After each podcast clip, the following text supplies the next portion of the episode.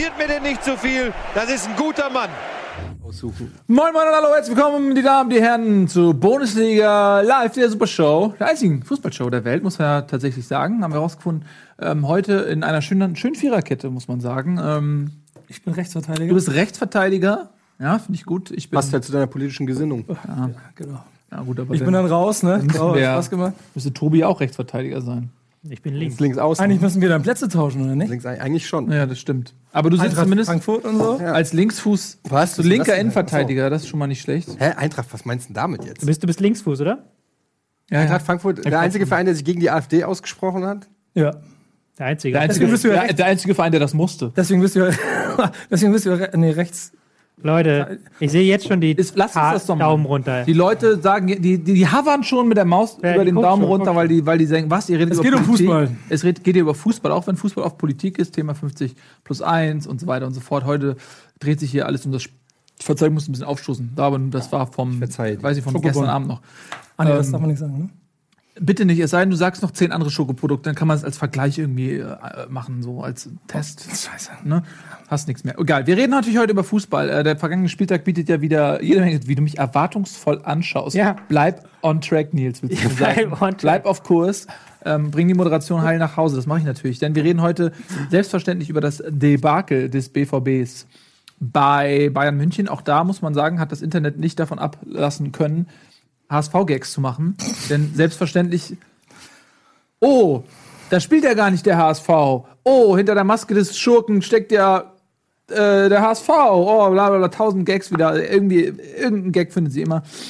Äh, Topspiel der Woche ist dieses Mal Bremen gegen Frankfurt. Der, der gute Mann hier, der war im Stadion und ist ganz traurig. Werden wir auch drüber reden. Außerdem reden wir ein bisschen über die Europapokalränge. Ja, das war so ein Wunsch von dir. Von mir, ja. Ja, wolltest du ganz gerne haben. Wir reden natürlich heute noch über Kommunion, aber da wollen wir euch mal auf den neuesten Stand bringen. Äh, wir haben dreimal 0-0 gehabt. Das machen wir heute im Schnelldurchgang. Ähm, außerdem reden wir über die Champions League heute Abend. Bayern in Valencia im vermeintlich Sevilla. Sevilla. Sevilla ist Das aber andere Valencia. in der Nähe von Valencia, Auch, weil auch Spanien meinst du. weil auch Spanien, Hauptsache Spanien. Genau, Entschuldigung, ja, das habt ihr mir zu Recht verbessert. So, okay, das war's. Fertig mit der Anmoderation. Irgendwelche Anmerkungen? War sie gut? Hab, wie habt ihr sie gefunden? Ja, vier Minuten lang war sie vor allem. Ja, wenn ihr da nicht zwischengeplappert hättet, außerdem ist es drei nach. Aber eine gute Moderation zeichnet sich dadurch aus, dass man sich nicht aus der Ruhe bringen lässt. Also Nicht durch Zwischenrufe. möchtest du also die Schuld jetzt bei mir sozusagen sehen? Ich bin kein guter Moderator in dieser. Das ist nur, fair, ist nur, nur, nein, ist nur. War super. Ja, Redaktionsleiter, mach mal was jetzt. Du, dir ja- gleitet das gerade alles hier, das merkst Ja, du. ich ne? hab, merk das schon. Ich habe mir einen Gag schreiben lassen von Andreas Links für die Sendung. Oh, Oh, der wird bestimmt gut. na? Ist es ein Wortspiel? Ich liebe Wortspiele. 50 plus 1 bei Rocket Beans oder wie viele Mitarbeiter man kennen muss. Ich habe, glaube ich, versammelt den Gag. Tut mir leid, Andreas. Ja, also Was war der wegen, Sch- Also ich Wegen weiß nicht, Mitarbeitern und 50 vielen man muss, Mitarbeitern. man muss 51 Prozent der Mitarbeiter Man muss erkennen. 50 plus 1 so. Ja. Aber da, da steckt schon schon ein bisschen Frust hinter bei Andreas, weil ich habe ihn neulich nicht erkannt. Ich hab's immer noch drauf, Andreas. Wollen wir über Fußball reden? Komm Oder? nicht so. Ja, ich bin dafür, dass wir über Fußball reden. Ja, lass uns über Kann ich Fußball besser reden. als Gags. Fangen wir doch an. Wir haben ja immer so einen Bumper hier. Pass auf, ich. Äh,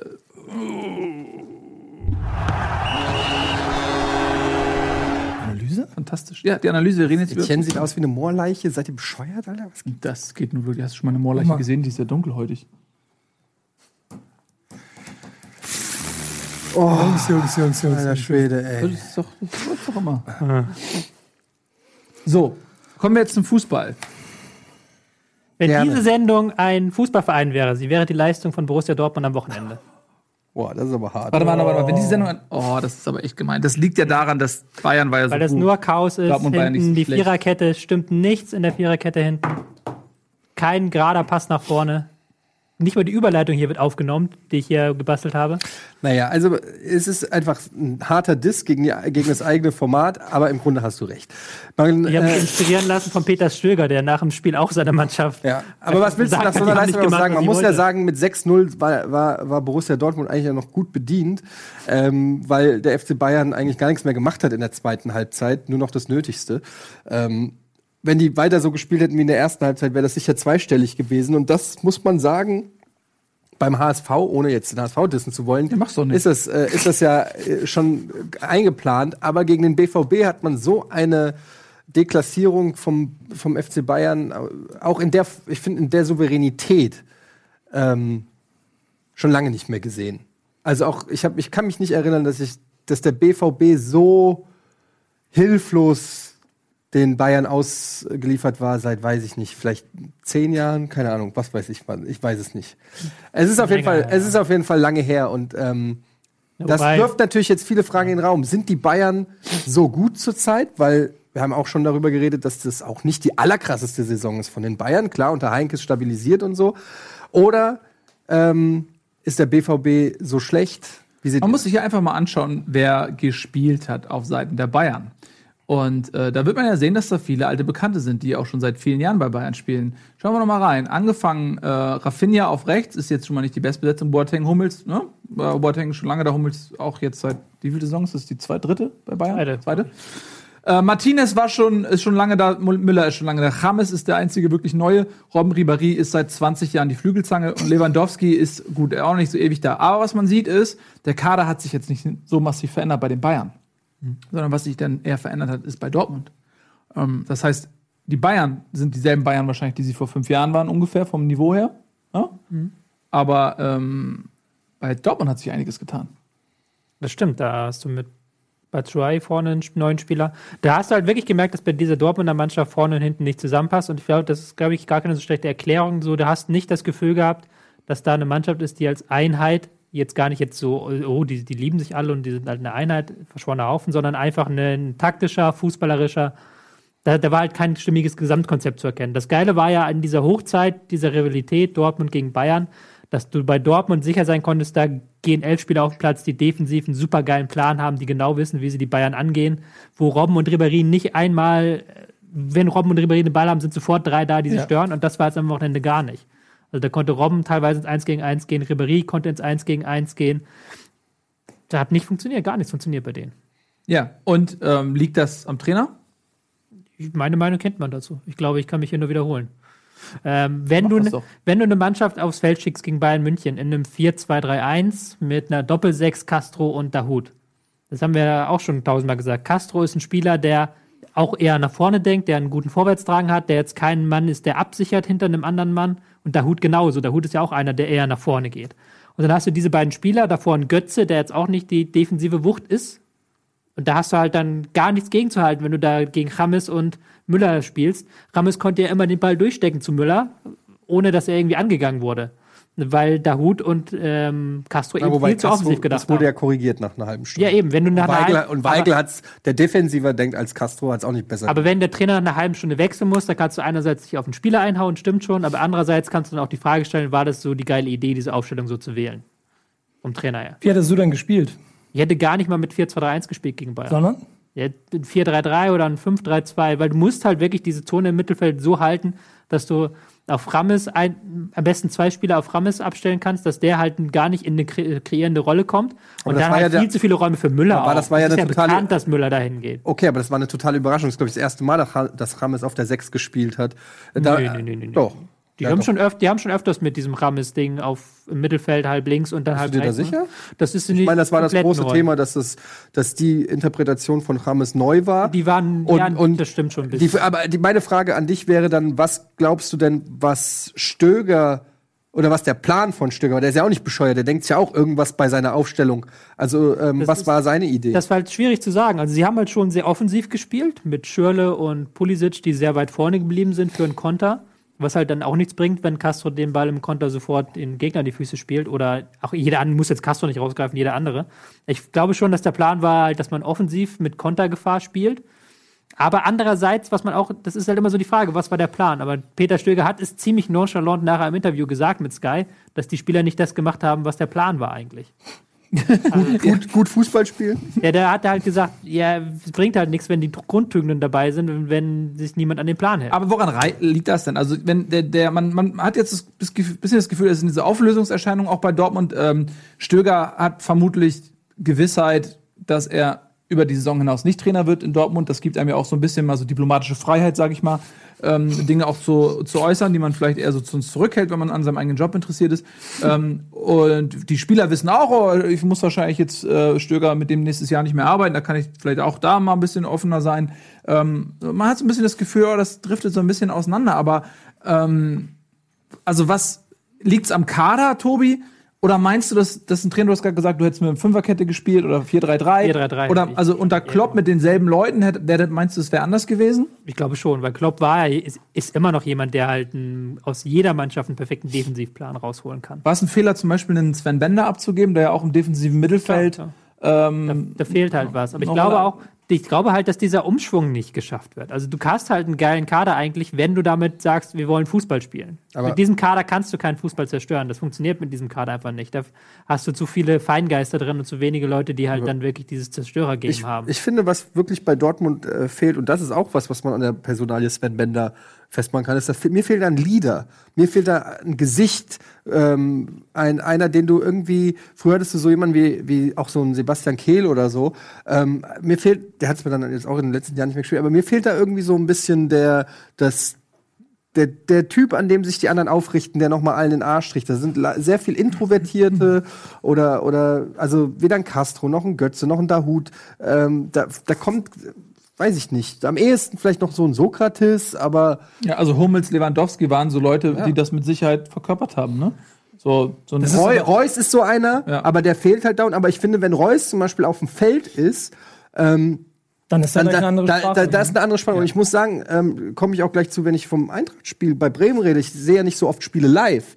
Und da konnte ich mal auch auf, und das ist eine ganz andere Erfahrung, muss ich sagen. Ja, Und es war wirklich toll, live zu sehen. Und ich habe zum Beispiel gesehen, was ein Max Kruse, was der auf dem Feld seinen Spielern in Arsch tritt, dirigiert, Anweisungen gibt, schreit, zeigt und so weiter. Das war mir so als Zuschauer nicht bewusst, weil es halt so auch nicht zu sehen ist immer. Aber das zeigt eben, dass solche Führungspersönlichkeiten, die manche Spieler eben sind und manche nicht, dass, ähm, dass sowas schon, glaube ich, auch entscheidend ist. Was ich hier an Erst dem, recht, wenn man eine Mannschaft hat, die dem auch folgt. Ne? Also, auf dann die, auch macht. an die Max Kruse Lobeshymne steige ich gleich noch mit ein, wenn es um das Spiel geht. Aber hier ist mir halt bei dem, bei dem, was ihr eben alles ausgeführt habt, vor allen Dingen aufgefallen, dass wir uns sehr mit Dortmund beschäftigen und gucken, wie kann diese Mannschaft auseinanderbrechen. Auf der anderen Seite aber eine bayerische Mannschaft, eine, eine Münchner Mannschaft zusammengestellt ist, die wirklich gefühlt schon seit fünf Jahren zusammen spielt, von der man seit drei Jahren schon sagt, dass sie langsam zu alt ist und unbedingt mal der Umbruch passieren muss. Und ganz viele ganz viel an dieser ganzen äh, Konstruktion quasi kritisiert wird. Und dann stellt er einfach Robben, Ribéry, Lewandowski, Müller auf und auf einmal schrauben die Borussia Dortmund auseinander. Also das mal eine Frage an dich vielleicht, aber was, das kann doch auch irgendwie, was- also das kann doch auch nicht stimmen. ich, ich weiß gerade nicht genau, wo ich hin will. Weil ich, weil ich das so ein bisschen, Unfassbare Qualität halt. ja, aber warum, warum werden die denn alle totgeredet? Warum sagt man, Robben und Ribéry sind über den Zenit hinaus und dann schrauben sie eine offensichtlich jüngere, fittere Dortmunder Mannschaft Ja, sie sind aus dem über den Zenit hinaus, das muss man nicht gar nicht diskutieren, einfach altersbedingt, genauso wie ich über mein Zenit Wann- hinaus bin. wann- ist einfach so. Ja, ja, nee, ist, also jetzt nicht ist so bei dir vielleicht, keine Ahnung, was das ist, aber es ist halt, die haben halt schon besser vielleicht gespielt. Und war das jetzt wirklich das Spiel, also Ribéry hat ein Weltklasse-Spiel gemacht, okay, Ja. Robben ist mir jetzt gar nicht so in Erinnerung geblieben in dem Spiel. Es war doch eher das Spiel von Rames und Müller. Und Rames ist ja quasi noch ein neuer Impuls, der da reingekommen ist in die Mannschaft. Und äh, du hast aber trotzdem eine Mannschaft, die gewachsen ist, die halt wieder ein klares System hat und die sich auch an das System hält. Also die wirklich genau weiß, okay, wir haben einen Trainer, der hat mit uns damals einen wirklichen Erfolg gehabt, auf den hören wir und machen jetzt genau das, was er sagt und halten uns da auch dran. Und ich finde auch, Heinkes hat, ähm, was du gerade sagst, nochmal anschließend, ja, so diese Alibi-Frage. Heinkes ist, hat so ein Standing wie kein anderer Trainer in Ja. Deutschland. Nicht mal Klopp hat so ein Standing. Weil er ist so unantastbar, dass ihn die Clubbosse, die wie die Altvorderen seit 40 Jahren diesen, diesen Verein irgendwie an der Sonne halten und wie die Könige sich gebaren, die umschmeicheln Heinkes und bitten ihn öffentlich zu bleiben. Und Heinkes sagt nein. Weißt du, kein Trainer hat so ein Standing wie Heinkes und das, weiß, das gibt den Spielern halt auch so 0,0 Angriffsfläche. Ottmar. König Ottmar. Ja, aber der ist ja kein aktiver Trainer. Aber ich sag dir, Aber ein, stimmt, ich kann, ich kann, dir, ich Ja, kann ja. dir einen Verein nennen, der würde ihn nicht mal umsonst nehmen. Jupp? Heynckes. Ein, ja, Frankfurt. Ja. gut. Das ist Weiß ich mal umsonst. Können ja Trainer tauschen jetzt. Ich glaub- ja. Aber, aber ich finde, ähm, wegen deiner Frage auch, was, was das Alter und so angeht, die Frage ist ja letztendlich auch, momentan sind die in Topform und es geht zum Saisonendspurt und es geht Champions Und League. sind alle fit und, eigentlich. Und das ist eigentlich auch eine große Kunst, die die Bayern, finde ich, auch beherrschen, wie kaum ein anderer Verein, ähm, dass sie es schaffen, die wichtigen Säulen ihrer Spiele, ah, wobei das in der Vergangenheit auch nicht immer geklappt hat, wenn wir an Champions League Halbfinale gegen Barca war, war es, glaube ich. Mhm. Aber in der Regel, dass sie es schaffen, ihre Leute so zu, zum entscheidenden Zeitpunkt fit zu kriegen. Das ist natürlich auch ein Luxus, weil sie haben so einen guten Kader, dass sie im weiteren Verlauf der Saison auch mal auf den ein oder anderen Leistungsträger vielleicht noch ein, zwei Wochen länger verzichten können, weil sie es kompensieren können und ihm dadurch mehr Generationszeit geben, während äh, bei anderen Vereinen wird er dann schon wieder in, in, in, in die Mühle geschmissen. Aber die Frage ist ja, können ein Robben und ein Ribery dieses Leistungsniveau, das sie jetzt gezeigt haben gegen Dortmund, können sie das über 40 Spiele pro Das Saison. Und das Fall. ist, glaube ich, das Problem. Nicht, dass sie noch vereinzelt und vielleicht auch nächste Saison könnten sie noch mal fünf, sechs Spiele richtig auf diesem Niveau spielen, aber nicht mehr 30, nicht mehr 40 Spiele. Sie hatte auch eine absolute Luxussituation jetzt. Ähm, sie haben jetzt gegen Dortmund gespielt und Jupp Heynckes konnte dann mal sagen, okay, jetzt kommt Sevilla nächste Woche, danach ist Pokal-Halbfinale, also sie haben jetzt wirklich nur noch englische Wochen durchgetaktet. So, jetzt habt ihr noch mal die Chance, Robben Ribéry gegen Dortmund, gegen Gegner. Und der muss auch sagen, ist wahrscheinlich auch noch ein bisschen böses Blut drin, weil Ja. vor ein paar, also es ist noch fünf Ja. Jahre erst her, da war Dortmund der Angstgegner quasi von Bayern München und auch hat Jupp Heynckes damals das Triple weggenommen. Ja. Das erste Triple da, diese dort, die drei, dreimal zweiter Saison da. Und da hat er dann auch wahrscheinlich die Jungs jetzt richtig dann nochmal für dieses Spiel heiß machen können. So sagen, so Ribéry, Robben, zeig mal, was ihr könnt, wenn ihr am, äh, am Dienstag in Sevilla spielen wollt. Ja, das ist eine sehr, sehr äh, gute Situation, dass, dass ähm, selbst ein Robben jetzt irgendwie kämpfen muss oder ein Ribéry kämpfen muss, nicht nur um einen neuen Vertrag, sondern auch auf dem Platz, äh, um den Platz. Äh, das ist natürlich echt eine gute Und die wissen ja natürlich auch, das ist jetzt die letzte Chance. Nochmal. Was, was, Ja, was ja, ja, ich, jetzt die Champions League zu gewinnen. ja, was ich halt Ja. Ja, generell noch mal, noch mal ein bisschen zu glänzen. Ja.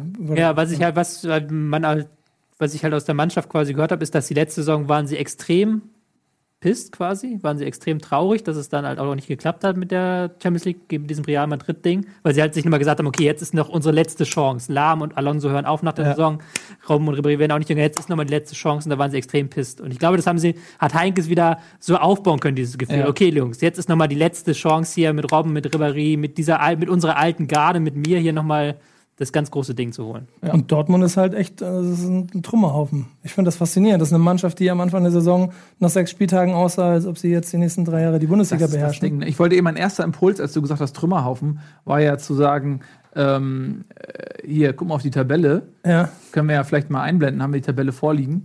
Ähm, das, da steht Dortmund jetzt zumindest nicht wie ein Trümmerhaufen da, denn man ist immer noch Tabellendritter. Aber wenn man eben diese ersten Spiele ähm, nochmal dazu nimmt, ähm, da hatte man ja auch ein ziemliches Polster.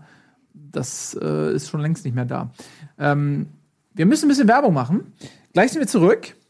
Dann reden wir noch über alle anderen Spiele. Gerade noch eine Meldung hier reingekommen. Weiß nicht, ob ihr es schon wusstet. Ja, 2021 aber erst. Zorg, Zorg verlässt- 2021 verlässt er den BVB. Zeit genug. Ja, und vor allem Kehl und Sammer und so, die, die holen die ganzen Alterinternationalen zusammen da bei Dortmund gerade. Also Ja, die ganzen, so muss das ja, die erfolgreichen Leute muss man im Verein einbinden, wie beim HSV, als man Jürgen Hunke, Jürgen Hunke zum Aufsichtsratsvorsitzenden gemacht hat. So, bis gleich. tschüss. Ich, ich hätte noch einen gehabt.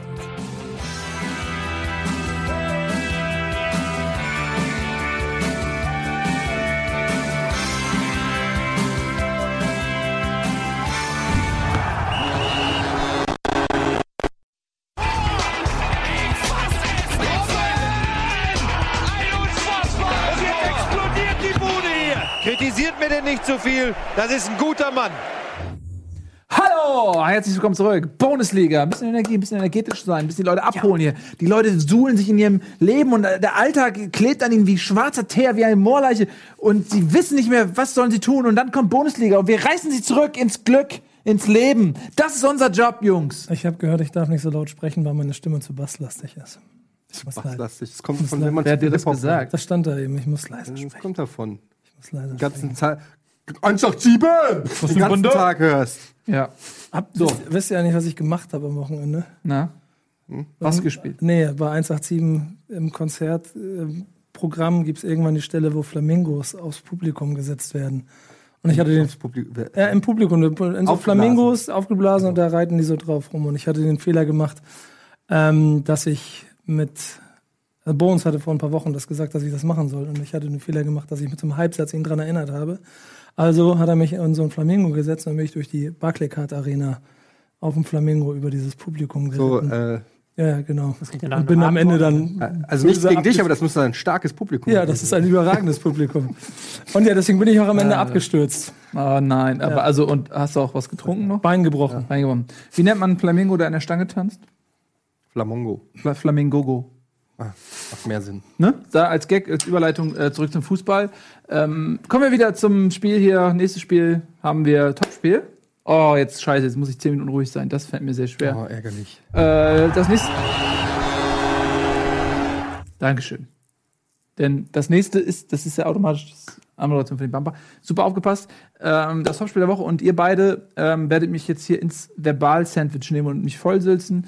Äh, du warst im Stadion. Warst du mit im Stadion? Nee, ich war nicht im Stadion. Vielleicht Schade. kannst du auch mal ein bisschen, es ist ja auch die Bundesliga, vielleicht interessiert dich ja auch was Die bei Bundesliga anderen. interessiert mich nicht mehr. Mich interessiert nur noch die zweite Bundesliga. Alter, das ist echt so krass. Das, ist- ist, das das ist überhaupt nicht. Ich versuche immer konstruktiv mitzudiskutieren, wenn es um HSV geht. Ja. Wenn, wenn, wenn die Eintracht kommt, immer so, ja, mal labert, ich klinge mich kurz zehn Minuten aus. nicht. Ich bin immer sehr investiert in die Mhm. Eintracht. Okay. Also, ich bin erst zum ersten Mal im Weserstadion übrigens gewesen. Das erste Mal. Aller, allererste Mal äh, habe ich mit Gunnar da schön reingetrickst in, auf den Presseparkplatz. Sehr gut.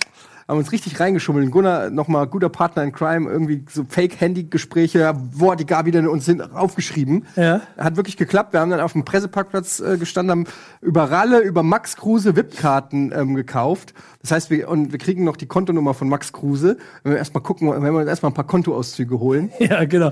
Funktioniert ja immer, wenn du eine Konto Natürlich, hast. wir, wir kriegen schon irgendwie hin. Du kannst ja den Betreff von der Überweisung, kannst du ja sowas Dubioses irgendwie Damit es beim nächsten Mal auch noch klappt mit den Tickets. Ne? Menschenschlepper, äh, irgendwas, äh, wo die Steuer so wirklich direkt drauf anspringt. Und dann steht das in der Bildzeitung, Max Kruse verwickelt. Yeah. verwickelt in irgendwelche dubiosen Geschäfte. Super Idee, Jungs. Oder? Ähm, nein, an dieser Stelle nochmal vielen Dank an Max Kruse und Ral, Ralle Gunesch, der äh, das möglich gemacht hat.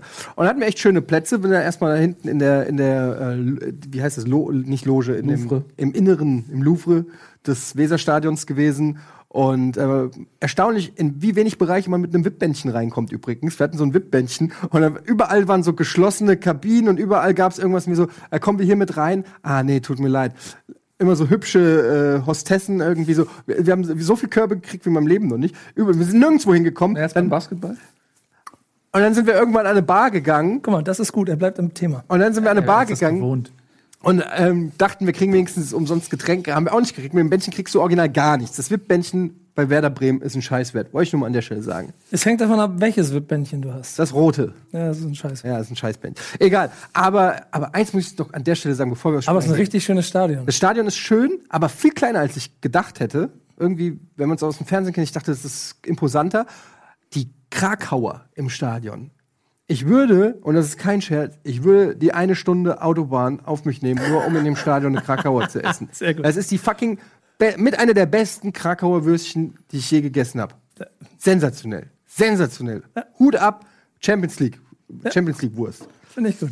Ja. So. Deswegen hast du auch gern drei Punkte da gelassen, ne? Nee, also das war halt, das war richtig bitter, muss ich sagen. Ähm, das Spiel an sich, äh, finde ich, ist auch, äh, sind die drei Punkte auch nicht verdient gewesen für Bremen. Ähm, ich denke, ein Unentschieden wäre okay gewesen. Da hätte, glaube ich, keiner äh, was gegen gesagt. Ähm, spielerisch war es eine okaye Partie. War jetzt, ähm, gab Torchancen auf beiden Seiten. Ich fand, Werder Bremen hat defensiv sehr gut gestanden, ein sehr gutes Defensivkonzept gehabt. Ähm, es gab ein paar Chancen, wie gesagt, auf beiden Seiten und dann am Ende halt Radetzky mit dem total lächerlichen Gegentreffer, also wirklich sowas doofes äh, habe ich schon wirklich auch lange nicht mehr gesehen, sehr sehr ärgerlich war, ein sehr schön rausgespielter Treffer von der Eintracht mit einem 10 Meter Hackentrick von äh, vom Prinzen. Trick. Naja, war natürlich Glück. Er hat einfach, sind wir ehrlich, er hat einfach die Hacke benutzt. Das Ding ist äh, Jovic vor die wenn's Füße klappt, gefallen. sieht's gut aus. Wenn es klappt, sieht's gut aus. Und ähm, er wollte ihn zumindest, das muss man fairerweise sagen, er wollte ihn schon in den Rücken der ähm, da legen der Abwehr und das hat halt gut geklappt. Und Jovic muss man sagen, der schießt jetzt mittlerweile, glaube ich, alle 87 Minuten Ist er nicht ein verletzt Tor. jetzt? Oder ist es, nee, Rebic. Rebic ist verletzt, ja. Rebic verletzt raus, Russ verletzt raus. Ähm, und da muss man sagen, Rebic fällt jetzt vier Wochen aus. Das ist richtig bitter, weil auch über den ging sehr viel und der ist wirklich ein krasses, belebendes Element in der Offensive von der Eintracht. Und das jetzt gegen, jetzt kommen halt die ganzen Spiele, jetzt erstmal Hoffenheim, super wichtig. Können wir gleich sehen, sehen wenn wir über die Europaplätze, Europa League-Plätze spielen. Dann Bayern, äh, Schalke, auswärts. Also das ist schon richtig, das trifft einen richtig hart. Mit Salcedo und Russ jetzt zwei verletzte Innenverteidiger. Das heißt, du hast jetzt auch nur noch Abraham und Fallett. Wir spielen Dreierkette, geht vielleicht dann mit Hasebe noch hinten, aber ist jetzt auf jeden Fall im Endspurt echt ein bisschen Verletzungspech.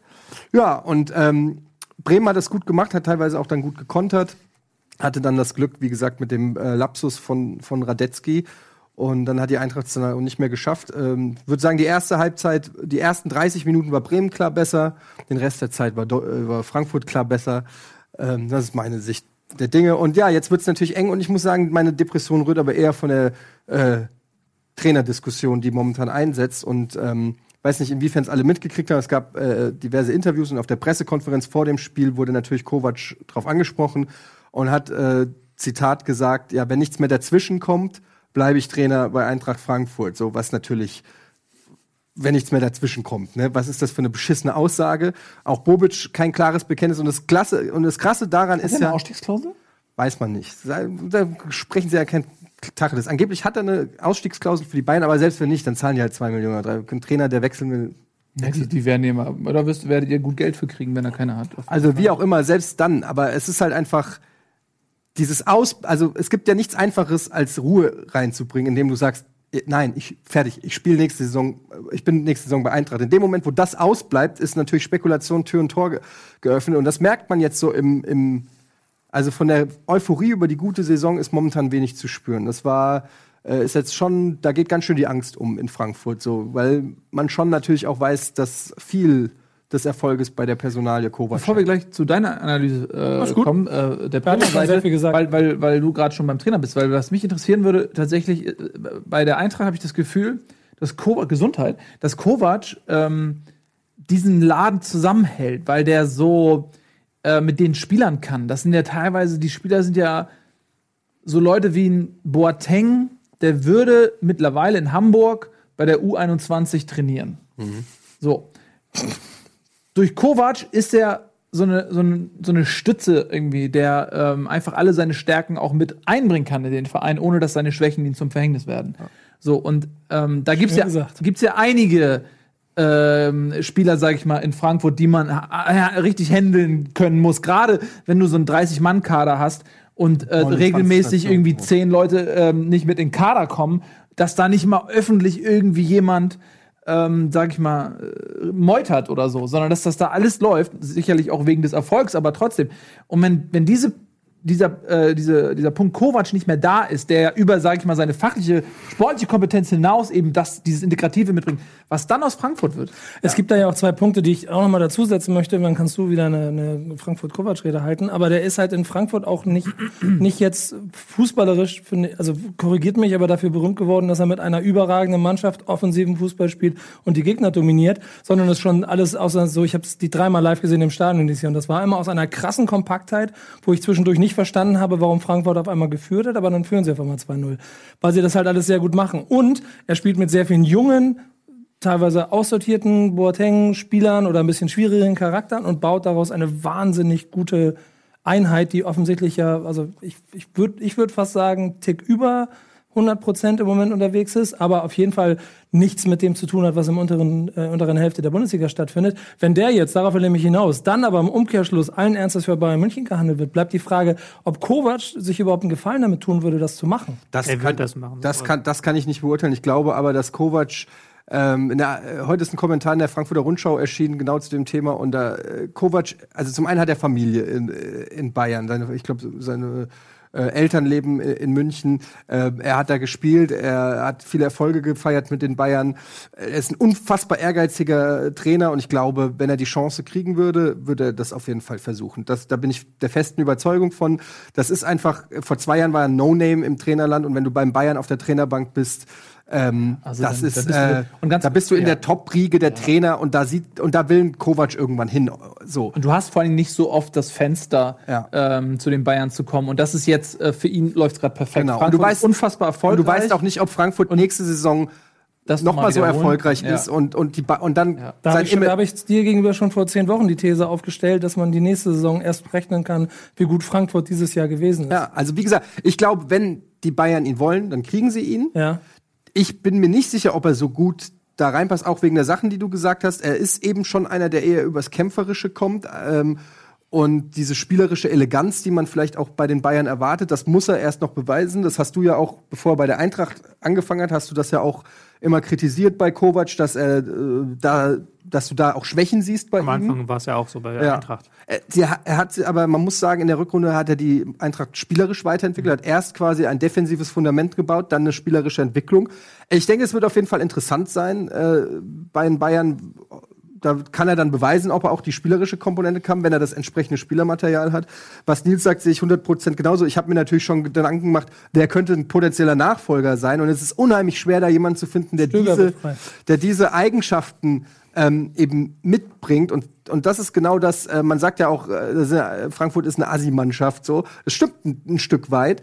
Ähm, und ein Kovac ist ein Trainer, der mit Assis gut geht. Ich wollte sagen, das kannst du eigentlich mit einem Funken mehr Stolz Und- sagen. Was, was ne, ist halt so. Weil, Aber genau, ich hab- das, das, das mag ich an dieser Mannschaft. Ich habe die jetzt ein paar Mal gesehen und ich merke, wie die, wie so ein Rudel Wölfe das, das Spiel einfach versuchen. Also, du brauchst einen Trainer, der diese auch so eine Genau. natürliche Souveränität hat. Ja. Also einer, der, wo, wo auch ein Boateng, der ein unfassbares Alpha-Männchen ist wo, und zwei Köpfe größer ist als sein Trainer. Aber wenn der, wenn der Kovac den Blick aufsetzt, der hat diesen Blick und sagt so, Digga, renn jetzt zurück. Und ich hab's, ich hab's jetzt am Spielfeldrand, habe ich gesehen, wie der Kovac, wie der am Spielfeldrand geht. Und ich hab's gespürt. So, der Typ ist Autorität pur. Also ich kenne wenig Trainer. Das ist ähnlich auch wie so ein Heinkes hat das auch, ja. Eine Überleitung bauen? Ja, ja, ja. Das ist so ähnlich wie der Trainer in Bremen, der eine unheimliche Autorität Finde ich überhaupt nicht. Ja, doch, ich Kofeld finde, ein ist- Kofeld, ich, ein Kofeld ist ein viel, Ne, unheim, der unheimlich, unheimlich gut ins Spiel eingreift. Wie der das äh, schon, Max das schon, Kruse- aber ich finde, der wirkt ganz anders als, als Ja, nee, voll, nee, voll. Nee, Ich mir ging es dachte auch, eher du meinst darum. es nicht ernst. Ich dachte, du wolltest für die Überleitung die Wahrheit dehnen. Nee, nee, ich wollte, ich, das war total ernst gemeint, aber das mit, das mit Autorität hat nicht so funktioniert, weil Kofeld sieht wirklich aus wie ein Schluck Wasser.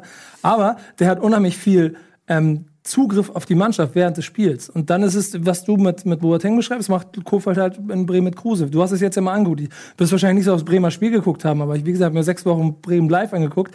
Alle fünf Minuten ist Max Kruse bei Kofeld und dann reden die und diskutieren und verschieben irgendwelche Pfeile auf dem Boden, wer sich wohin bewegen muss. Das brauchst du. Kruse ist äh, Kofelds äh, Sprachrohr auf dem Platz, kann man Ja, sagen. ja, genau. Und das brauchst du halt auch in Frankfurt. Und wenn, wenn man mal davon ausgeht, dass Kovac eventuell sich nachvollziehbar dafür entscheidet, den nächsten Schritt zu machen, dann ist das eine riesengroße Lücke, die du da füllen ja, musst. absolut, ja. Bitte. Ich glaube, Tobi, ich habe ja Kovac schon als Esser hier gehandelt, schon vor Mo- Monaten, weil ich glaube, das ist so diese Höhnes-Lösung einfach. Und ich glaube, dass Höhnes, das so ein Ex-Bayern-Spieler, Stallgeruch, der das kennt, das glaube ich, klingt sehr nach Höhnes. Was hat er, was hat er 30 Spiele gemacht für Bayern? Kovac? Kovac? Ja, Oder nicht? Meister geworden mit denen. Ja, der war auch München Jeder, der. Bayern gespielt hat. Wahrscheinlich. Mal, gucken. das wäre mal eine lustige, das könnte man Aber- herausfinden. Gibt es einen Bayern-Spieler, der nie deutscher Meister geworden ist? Bestimmt, Findet das bestimmt. raus. Das gibt's bestimmt. Ähm, zwei, zwei Jahre war er da, 2001 bis 2003. Ja, 34, 34 Spiele. Hm. Hast doch gegoogelt vorher. ähm, was, was halt für, was halt total gegen Kovac Der spricht, für den HSV gemacht. ist, der hat noch nie europäisch gespielt.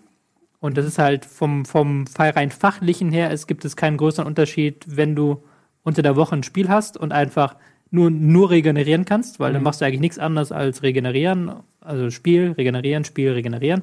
Und wenn du unter der Woche halt wirklich an einem Mittwoch dann Zeit hast, ein, ein sehr intensives Training zu machen und dann an, den, an Sachen feilen kannst. Das ist ein Ja. Unterschied aus Tag und Nacht. Das sieht man auch bei anderen Teams jetzt diese Saison. Genau, und das Entscheidende daran ist ja, dass du in dieser Zeit nichts anderes machen musst, als diese ganzen gelangweilten oder, oder, oder sensiblen Superstars bei Laune zu behalten. Und da bin ich voll bei dir. Ich habe ja auch nicht gedacht, Heinkes, und, aber das ist einfach grandios, was der da, wie der die alle im Griff hat und wie die alle die Klappe halten. Und dann stell dir mal Kovac vor, Bayern, englische Wochen, vier Wochen hintereinander und dann soll Kovac mal äh, Jaime Rodriguez und Robben und Ribéry erklären, warum sie jetzt nicht spielen. Also ich sage ich sag immer noch, dass, dass Kovac immer das wahrscheinlichste Szenario für mich ist. Ich bin Wegen, wegen dieser, ja, das ist wäre eine rummenige Lösung, aber ich glaube, es kommt jetzt eine Höhnes-Lösung. Ähm, ich glaube, das hat man sich schon so ein bisschen so Kannst du eingefädelt. nochmal indem- erläutern, wie, wie da die Ja, Rummenigge, sind Rummen? Rummenigge und Hoeneß sind ja die beiden großen Alpha-Männer in, in München, die sich aber nicht immer grün sind, weil Hoeneß hat eine, hat eine traditionellere Art, einen traditionelleren Blick auf Fußball, einen sehr stark auf Menschenführung spezialisierten.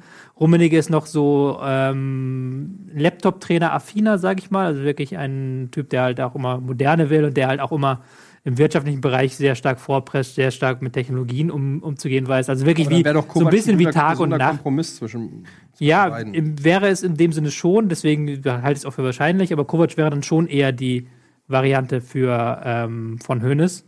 Weil man muss halt dazu sagen, dass halt, ähm, na gut, Guardiola haben sie beide zusammengenommen, aber zum Beispiel Van Raal war eine rummenige Variante, dann Heinkes war wieder eine Hoeneß-Variante, ähm, Ancelotti war halt dann auch so ein Kompromisskandidat eher. Und jetzt hat man dann halt wieder die Frage, wer kommt als nächstes? Und da halte ich dann, glaube ich, das nicht für unwahrscheinlich wird, wo man so lange auf Heinkes gewartet hat in München, was halt auch Hoeneß einfach warten wollte, dass man Tuchel dadurch vergrätzt hat, mit dem ja eigentlich alle ihn haben wollten, was man so hört, außer Hoeneß. Ähm, das scheint mir dann schon nicht unwahrscheinlich. Kennt ihr diese ähm, Serie, ah man, wie ist sie noch, die nach äh, Sopranos, diese The Wire? The Wire, da gibt's doch auch diesen, äh, da gibt's ja zwei Alpha-Bandenchefs und der eine Bandenchef ist, ist im Knast.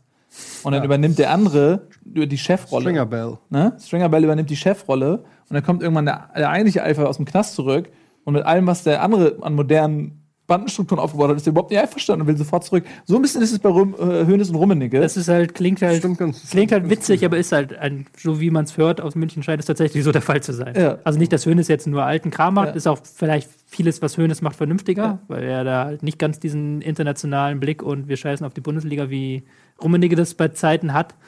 Ähm, aber es ist halt dann dem Trainerfrage scheint es so zu sein. Wenn, wenn, sie- wenn Rummenigge, wenn Hönes einverstanden wäre mit Favre, wäre Favre schon äh, früher gekommen. Weil Rummenigge und Favre sind alte Zimmergenossen. Rummenigge hat fußballerisch eine sehr hohe Meinung von Favre. Und der, wenn der jetzt wirklich nach Dortmund geht, dann mache ich mir um Dortmund erstmal also große Hoffnung fürs nächste Jahr.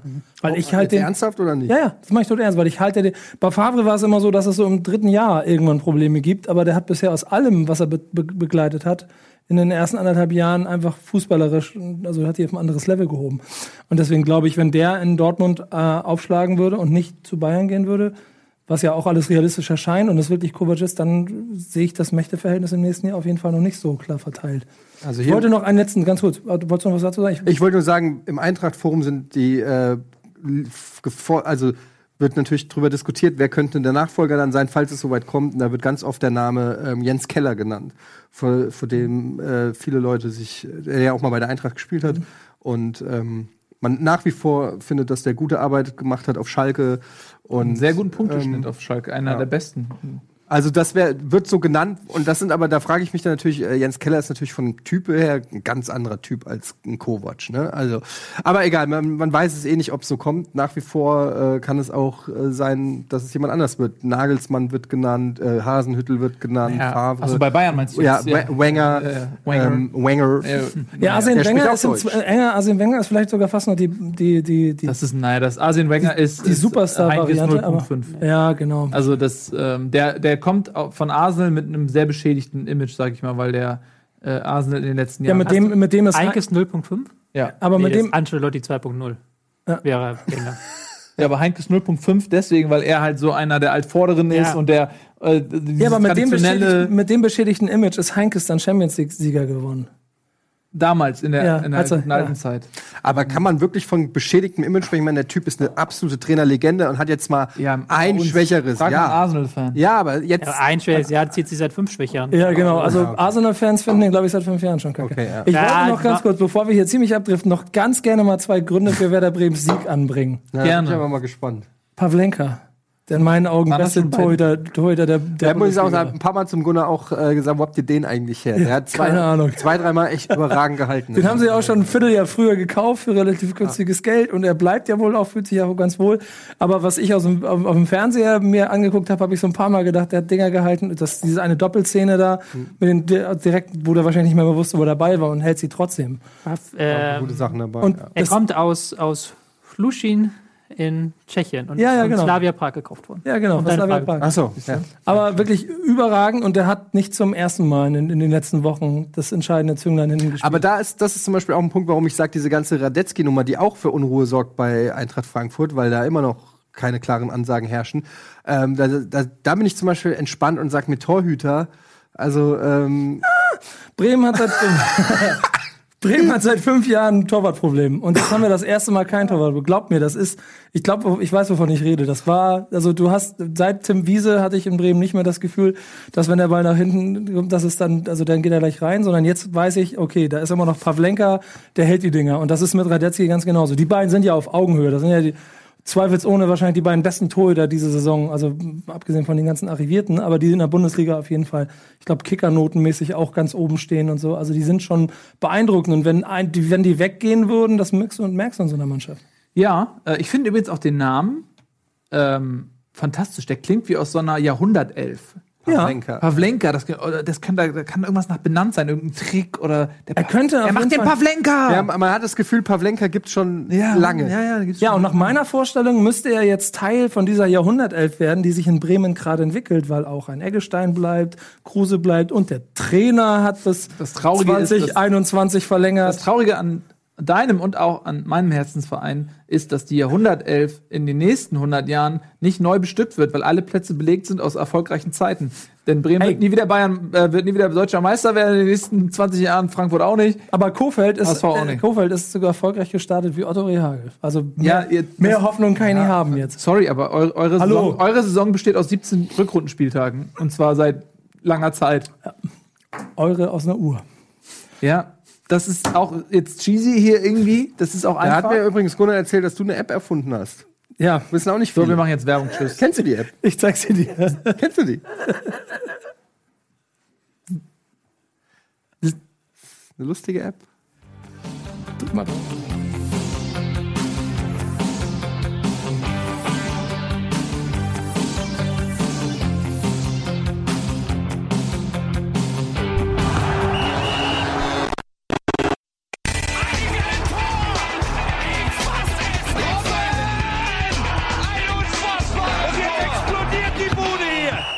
Kritisiert mir denn nicht zu viel. Das ist ein guter Mann.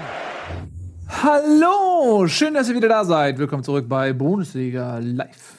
So, wir haben gerade über Eintracht Frankfurt und Werder Bremen gesprochen, zwei Clubs, an denen ich sehr interessiert bin und ich freue mich über euer beider Erfolg wirklich sehr. Es ist erstaunlich, dass in meinem Herzen überhaupt noch Platz ist, ähm, weil ich über so viele Dinge mich immer freuen kann, aber über euch beide freue ich mich auch ganz besonders. Das glaube ich dir nicht. Und Das hast du noch nie gesagt.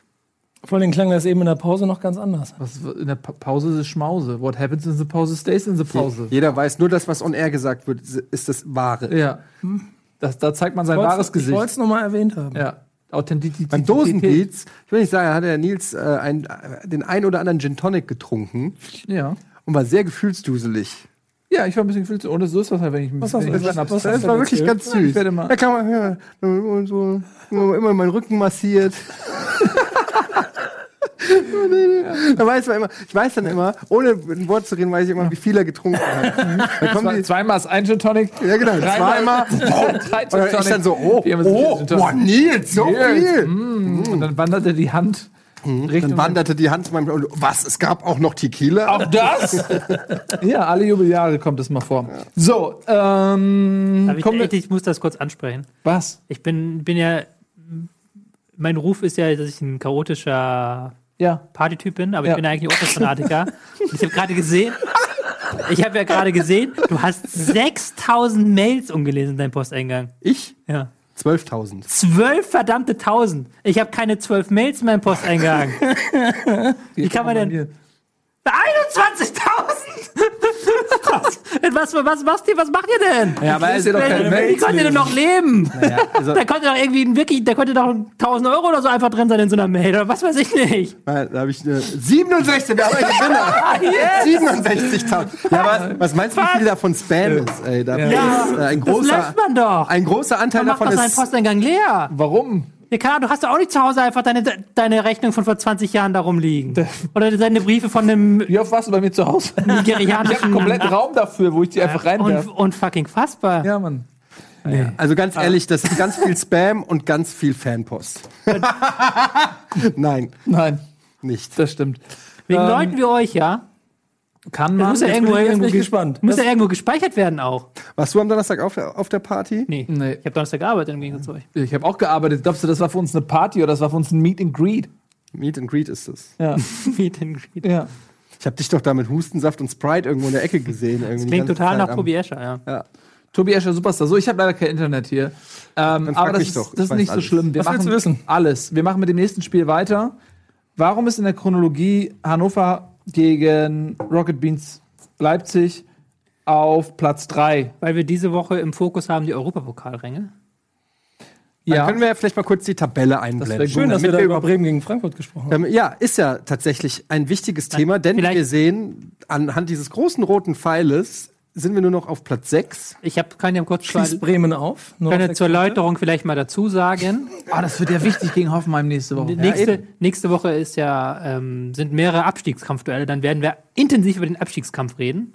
Und diese Woche kann man ja mal so ein bisschen, wo wir jetzt ja deshalb schon sieht man, warum das- Frankfurt hatten, wir hatten schon Bayern, Das nächste Dortmund. Duell ist ein richtiges Topspiel, Eintracht gegen Hoffenheim. Ja. Wobei man sagen auch über muss, Hoffenheim jetzt reden. Meine, meines Wissens, äh, korrigiert mich, wenn ich falsch liege, wird der siebte Platz höchst, wenn die Bayern den DFB-Pokal gewinnen, wird der siebte Platz auch reichen. Der siebte Platz oder? wird reichen, weil im Pokal sind noch Bayern, Schalke, Leverkusen und Frankfurt dabei. Also die sieht man, dass wir im Prinzip sieben Punkte äh, haben. Also Ja. das heißt, Euroleague ist ähm, durchaus ein sehr realistisches Ziel. Äh, aber das ist dann Euroleague-Qualifikation, siebter Platz, oder was? Ist das, wie ist das? Ja, bestimmt wieder noch Ja. eine Woche vorher. Muss man dann Genau, wieder nach Aserbaidschan wieder, und äh, so. So wie ne? Im Juli im Aserbaidschan. Freiburg so, ja. letztes Jahr, glaube ich, ne? Die haben, glaube ich, aufgehört mit Europa League, bevor die anderen angefangen haben, Vorbereitung zu machen. Genau. Ja. genau, das ist das. Ja, das ist tatsächlich eine Scheißsituation, wenn, wenn der Kovac geht und dann musst du da äh, in die Quali rein, musst du, Sommerpause ist kurz, dann hast du ja auch noch WM. Das heißt, das ist dann eh noch mal kürzer. Gut, ich weiß nicht, ob bei Frankfurt überhaupt Nationalspieler spielen. Das ist ernst gemeint? Soll ich diese alle aufzählen? Nee, bitte nicht, das dauert zu lange.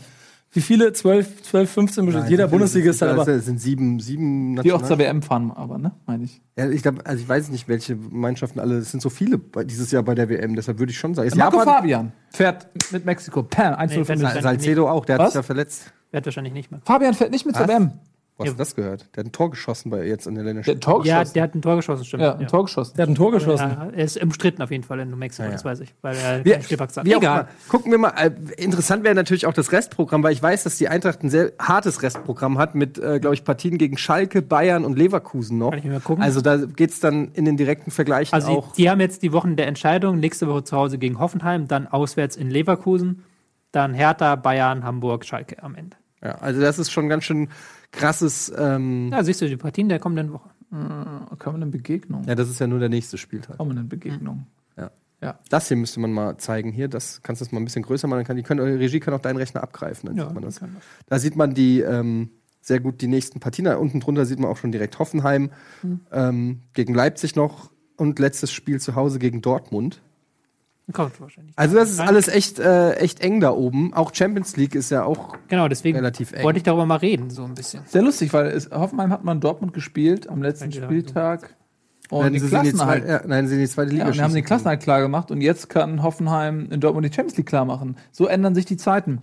Ähm, wir wollten trotzdem jetzt mal ein bisschen wegkommen. Irgendwie, äh, die Gravitation Eintracht Frankfurts ist sehr hoch. Nee, Europapokal will ich Der geben. Europapokal, Europapokal, Hannover gegen Leipzig. Die Ähm, ja auch um Europapokal spielen haben. Geht es ja auch um, äh, Hannover hat sich aus dem Rennen, denke ich, schon mal verabschiedet. Aber ähm, ja, Leipzig, ne? Die wollen noch äh, Champions League. Ich habe es so früh in den Plan getan, weil es ja auch ein sehr umstrittenes Spiel war. Ja, da war unbedingt. was los. Das äh, hat dazu geführt, dass Hannover einen Antrag auf sofortige Aussetzung des Videoschiedsrichters gestellt hat. Ich kann es verstehen, denn wir haben es oft thematisiert in dieser Supershow. Aber das, aber doch, aber das ist doch so eine, so eine Nummer, wie, keine Ahnung, du hast einen, du hast einen Mathelehrer, der total scheiße ist und immer irgendwie Arbeiten ansetzt, ohne dass er vorher Bescheid sagt. Und Mhm. dann beschwert sich nie jemand. Und dann plötzlich, bei der fünften Arbeit, wo der Klassenstreber plötzlich nur eine 3 statt eine 2 geschrieben hat, legt er dann Beschwerde bei der Schulleitung ein. So, so in etwa ist das doch. Ja, aber was, ja, ich, aber ich verstehe das, weil ähm, der Videobeweis im Allgemeinen ist ja schon sehr umstritten und im Speziellen die Auslegung, wann du abseits nochmal kontrollieren lässt. Und da gab es einige Situationen, wo man sagen konnte, okay, das war zwar abseits, aber es war so knapp, dass man auch ähm, dadurch, dass es keine geeichte äh, Linie gibt ähm, für den Videoschiedsrichter, dass man äh, nicht eben genau erkennen kann, ist das jetzt eine Fußspitze oder nicht. Ja. Da wurde darauf verzichtet, das zu machen. Und jetzt in Hannover äh, wurde dann eben doch eingegriffen und ähm, sozusagen der Ausgleich zurückgenommen. Und da kann ich schon verstehen, dass einen das abfuckt. Ich kann das schon verstehen, dass einen abfuckt, aber dass man dann einen Antrag stellt, ich finde, das ist halt so ein Assi-Move. irgendwie. Frustmove. Das ist so, das ist so ein, so ein, so ein Frust. Ja, so ein Frustmove, aber auch, Ja. wenn du halt selber betroffen bist und dann dich bei, es ist ja schon tausendmal der Fall gewesen, dass es irgendwas mit dem Videobeweis gab und dann bist du plötzlich selber betroffen und machst dann plötzlich ein, äh, machst dann plötzlich einen Konzentriert bleiben, bleib im Boot. Bleib im Boot. Ja, ja, bleib, bleib, bleib, Dass die nicht ablenken. ähm, dann finde ich das irgendwie komisch. Es war halt auch, Das Problem ist halt, dass in diesem Spieltag gleich mehrere solche Entscheidungen kamen. Also ich, ich glaube, das Ding gegen Hannover war ja, um mal zu diese Entscheidung gleich reinzustarten, das 3 zu 3, das Nominelle, es war ja abseits eigentlich. Also man kann es, glaube ich, erkennen halbwegs, finde ich, Also würde ich auch sagen. dass es abseits war. Der Fuß war im Abseits, der, der Ellbogen hat es vielleicht aufgelöst, aber der Ellbogen zählt nicht rein. Und dann kann man es halt machen. Das Problem ist halt, dass es andere Entscheidungen gab beim Bayern-Spiel beispielsweise, wo sie es anders gehandhabt haben. Also das ist, ja der Grund für den, das ist dann der Grund für den, für den Antrag. Ja, das gewesen, ist der ne? Grund für den Antrag. Ich finde es halt einfach nur komisch, keine Ahnung. Weiß ich, versteht ihr mich nicht? Dass man einfach so, man selber ist betroffen und plötzlich ist, schweint man rum und ansonsten. Sagt sagen wir mal nix. so, sagen wir mal so, wenn Dortmund das gewesen wäre, was sie nicht tun beim 6-0, aber wenn das die direkt betroffene Mannschaft tut, dann klingt es noch ein kleines bisschen cheesiger, wenn dann aber von außen jemand sagt, ey, so langsam stimmen die Verhältnismäßigkeiten nicht dazu, wir, ne, Ja, wenn jetzt zum Beispiel Freiburg gesagt hätte, wenn jetzt zum Beispiel Freiburg gesagt hätte, okay, die Szene in Hannover war scheiße, wir, wir beschweren uns jetzt, dann wäre das wieder ein cooler Move gewesen. Wieso, aber wieso das, Ja, weil wenn das ein anderer sagt für jemand anderen, dann ist das so quasi hier, wir stehen euch ach, bei. ach so, man, Meinst du das? Ich meine, das, ja, sagen wir mal so, andersrum, wenn du dir die Situation in Hannover anguckst, dann kann ich mir vorstellen, dass da mittlerweile Ja, wir auch haben ja- die, die Nerven ein bisschen blank liegen. Ja, eben. Wir, wir haben jetzt die Wiederbeweisdiskussion seit dem ersten Spieltag. Wir haben die Hinrunde in dieser Sendung bestand zu 30% aus Eintracht, zu 20% aus dem HSV und zu 50% aus dem Videobeweis. So. Also das stimmt schon mal nicht. So, Das so in stimmt der Das- Eintracht das- als das HSV ist das- völliger Quatsch. Aber Okay. Dann können wir ein bisschen Ja. über Bremen reden. jetzt. Nee. Und da, da, und jetzt plötzlich, weil sie betroffen sind, fällt ihnen plötzlich auf, oh, die kalibrierte Linie ist Ich ja nicht eine da. Theorie. Wir, wir beschweren uns jetzt. Willst du meine Theorie hören? Na. Ähm, Hannover 96 ist ein von einer Einzelperson geführter Club. Und Einzelpersonen, die ähm, in Rage geraten, treffen solche Entscheidungen. Ein Club, der von mehreren Personen gelenkt wird, da gibt es nur so ausgleichende Elemente, so ein wie mich. Der, meinst- der meinst- dann immer sagt so, hey, ich weiß, du bist impulsiv, aber denk doch mal drüber nach. Er muss weg. Schlaf noch mal eine Er muss weg. drüber. Das heißt, Hannover Martin 96 Kind. ist so das USA unter den. Nee, äh, das Nord ja, Nordkorea will ich nicht sagen, aber irgendein anderes Land, was halt. Naja, ähm, aber das Problem ist, es gab doch noch eine Abseitsentscheidung vor dem 2-0, ähm, die, die zu der Ecke geführt hat, wo Timo Werner das Tor geschossen hat. Ja, aber die darfst du ja nicht anfechten. Wie? Eckenentscheidung. Ja, aber das darfst- sind ja genau diese ja Situationen, nicht von denen. nach dem letzten. Nein, aber es ist dann halt aus Hannover Ja, Sicht ich- natürlich ein, nicht mein- eine Fehlentscheidung führt zum Gegentreffer. Vielleicht das reagiere ich ist auch natürlich über, dann ärgerlich. Ihr habt ja recht, vielleicht reagiere ich da auch über. Ich bin auch nicht der Meinung, dass, dass es Quatsch war, was Hannover sagt, sondern einfach, dass es ein unsympathischer Move ist. So. Na, das, also ich finde, das spricht eher die Panik, wenn du dir das Tabellen, tabellarisch anguckst, wie sie immer weiter in den Keller rutschen und wenn sie jetzt noch zweimal verlieren, dann sind sie am Ende sogar im Relegationsrennen wieder. Ähm, vielleicht liegen dann einfach die Nerven ein kleines bisschen blank. Ähm, Es wären Big Points natürlich gewesen. ja, genau. Ähm, aber auf der anderen Seite ist es ja einfach auch überfällig, dass diese Dinge nochmal Klar. von Mannschaftsseite, von Vereinsseite nochmal angesprochen werden. Denn genau das ist etwas, was ich, ohne dass ich jetzt mit Bayern Dortmund oder Hannover Leipzig irgendwas Emotionales zu tun habe, was ich absolut nicht verstehen kann. Wie dieses Lewandowski-Tor einfach so durchgewunken wird, wenn wir einen Videoschiedsrichter haben. Das kapiere ich nicht. Und dann kann ich schon verstehen, wenn, wenn man auf der anderen Seite sauer wird und vielleicht einfach mal sagt, ja, das kann nicht sein. Genau wie Freiburg auch sauer werden kann, solche Sachen. Ja, das gehört dazu. Emotionen gehören dazu. Sagen wir es so einfach so. Aber ähm, Doch mal platt. Plat- Plattitüde. Ich- vielleicht nochmal zum Fußball dann zurück kurz. Es war so ein bisschen vielleicht so die Saison von Leipzig, so, äh, wenn das schiefgegangen wäre, wärst du die in die Saison von Leipzig in der Nussschale so genommen, weil sie wirklich eine gute erste Halbzeit gespielt haben und die dann wirklich wegdominiert haben. Dann nach dem Stande von 1 zu 0 haben sie wirklich zwei, drei schöne Konter gespielt. Und als es dann aber in der zweiten Halbzeit plötzlich ein Gegentor nach Ecke, total typisch, Leipziger Saison, dann ein Gegentor nach Flanke, also aus dem Spiel heraus ist Leipzig nicht zu knacken, aber wenn du den Ball irgendwie hoch in den Strafraum bekommst, dann geht das. Und dann auch noch nach einem Freistoß war ja, oder was, war das ein Freistoß oder auch irgendwie auf jeden Fall eine Flanke, war ja auch dieses Abseitstor zum 3-3, was sie halt nicht verteidigt bekommen haben, wo sie da eigentlich aus dem Spiel, dass sie sehr, sehr souverän und auch sehr, sehr gut machen, holen sie dann na, nachher nochmal, lassen es nochmal mal spannend werden, weil sie halt diese Hereingaben zulassen. Was äh, Hannover hat in der zweiten Halbzeit auch gut provoziert, da muss man sagen, mit der Umstellung auf Viererkette. Aber es war halt, war halt, dann hätte Leipzig souveräner machen können. Ja, aber am Ende äh, haben sie es auch unsouverän gebacken bekommen und das waren ganz, ganz wichtige Punkte für Leipzig in ähm, Man ist auf Platz 4 und das Champions League-Rennen, ne, das ist ja. Ähm, Das finde ich halt ehrlich gesagt So das Faszinierende es, daran. ja. Ja. genau, weil, Entschuldigung, wenn ich da reingehe, aber Leipzig spielt keinen guten Fußball, die ganze Zeit nicht. Und ich finde, es gibt genug, ja, jetzt kannst du mir das wieder. Ja, Aber in der, in der Masse, finde ich, ist das jetzt nicht besonders attraktiv. Nicht das überragende Leipzig von letzten Saison. Aber niemand, also Genau. keiner von den Vereinen, die Genau. gerade um die Champions League kämpfen, spielt eine konstant geile Und das Saison. meine ich. Also auch fußballerisch. Ja, genau, das meine ich. Und das ist einfach echt so recht durchschnittlich, was die spielen. Und die sind in der Champions Weißt du, wer richtig geil Fußball spielt? Bremen unter Kofeld. Nee, ich glaube, die Nee. Eintracht, Eintracht unter Kovac. Nee, doch nicht. Deswegen sind sie auch in Europa. Ja, doch nicht. Bremen, Bremen, was? 36, ne? Auch nur zwei Punkte bis Platz 8. Aber fast doppelt so viel wie der HSV.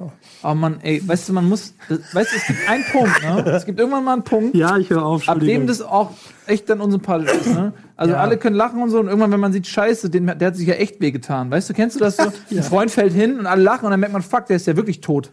dann fängt man an zu sagen, kenn das. okay, Ich entschuldige mich. Der war, Ja? Ich entschuldige mich. ja, den ziehe ich bitte. zurück. Gut. Ich kenne das. So. viele Freunde verloren. Ja. Auf diese Art und Weise. Lachend habe ich so viele Freunde verloren. Ja. Siehst du wohl. So, genau. Nee, Ähm, aber ich, ich, ich weiß ja. Du hast ja recht. ja, ist doch so. Hast recht. So, kommen wir zum nächsten Spiel. Mal ein bisschen Zug reinbringen hier.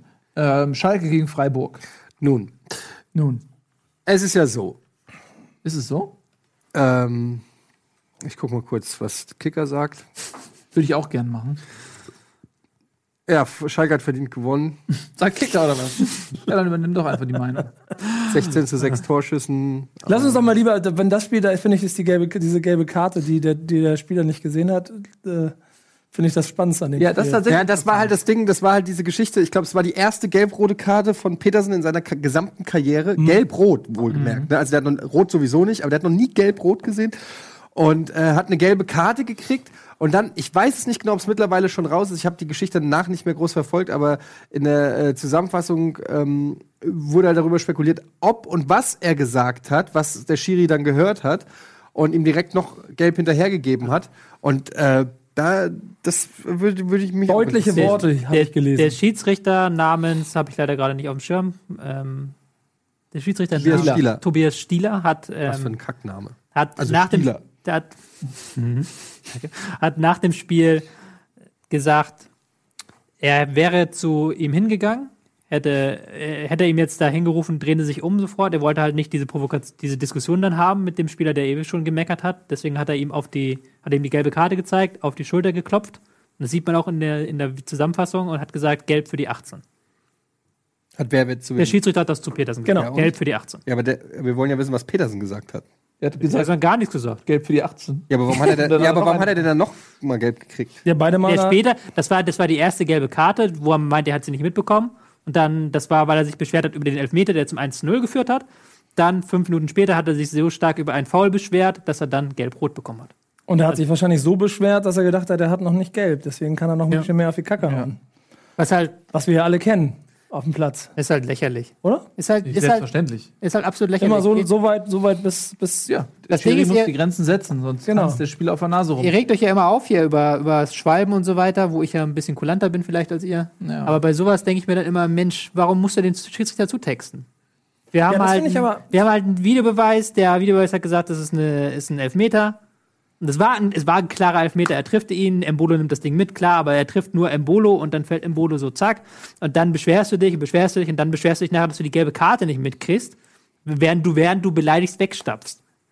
Das ist ja, gibt es ja in keiner anderen Sportart sowas. So eine Szene gibt es ja in keiner anderen Ja, Sportart. das, das sage ich auch immer, aber man muss nun mal die Realitäten des Fußballs sehen und im Fußball gibt es das halt. Im Fußball gibt es diese Kultur und ich finde, du kannst nicht einfach heute sagen, ab sofort gibt es diese Diskussionskultur nicht mehr, weil die gibt es nun mal. Beim Football oder beim Basketball oder beim Eishockey gibt es es nicht, aber beim Fußball Nee, gibt klar. es und dann musst du in, mit entsprechendem aber mit, der, Fingerspitzengefühl das, mit so eine derselben, Situation handhaben. mit, der, mit Und derselben finde, ey, Begründung kannst du sagen, Schwalben gibt es im Fußball. Ja, mag ja, ist ja auch so, ist ja auch so. Aber letztendlich finde ich, wofür kriegt er hier eine gelb-rote Karte? Also das ist schon, also Für Meckern. Man Nein, weiß nicht, was er gelb. gesagt hat. Man weiß ja, Letztendlich war keiner dabei. Man weiß nicht, was er gesagt hat. So. Und meckert, Das ist aber eine Frage, die ich mit der, ich würde gerne mal mit dem Schiedsrichter darüber sprechen.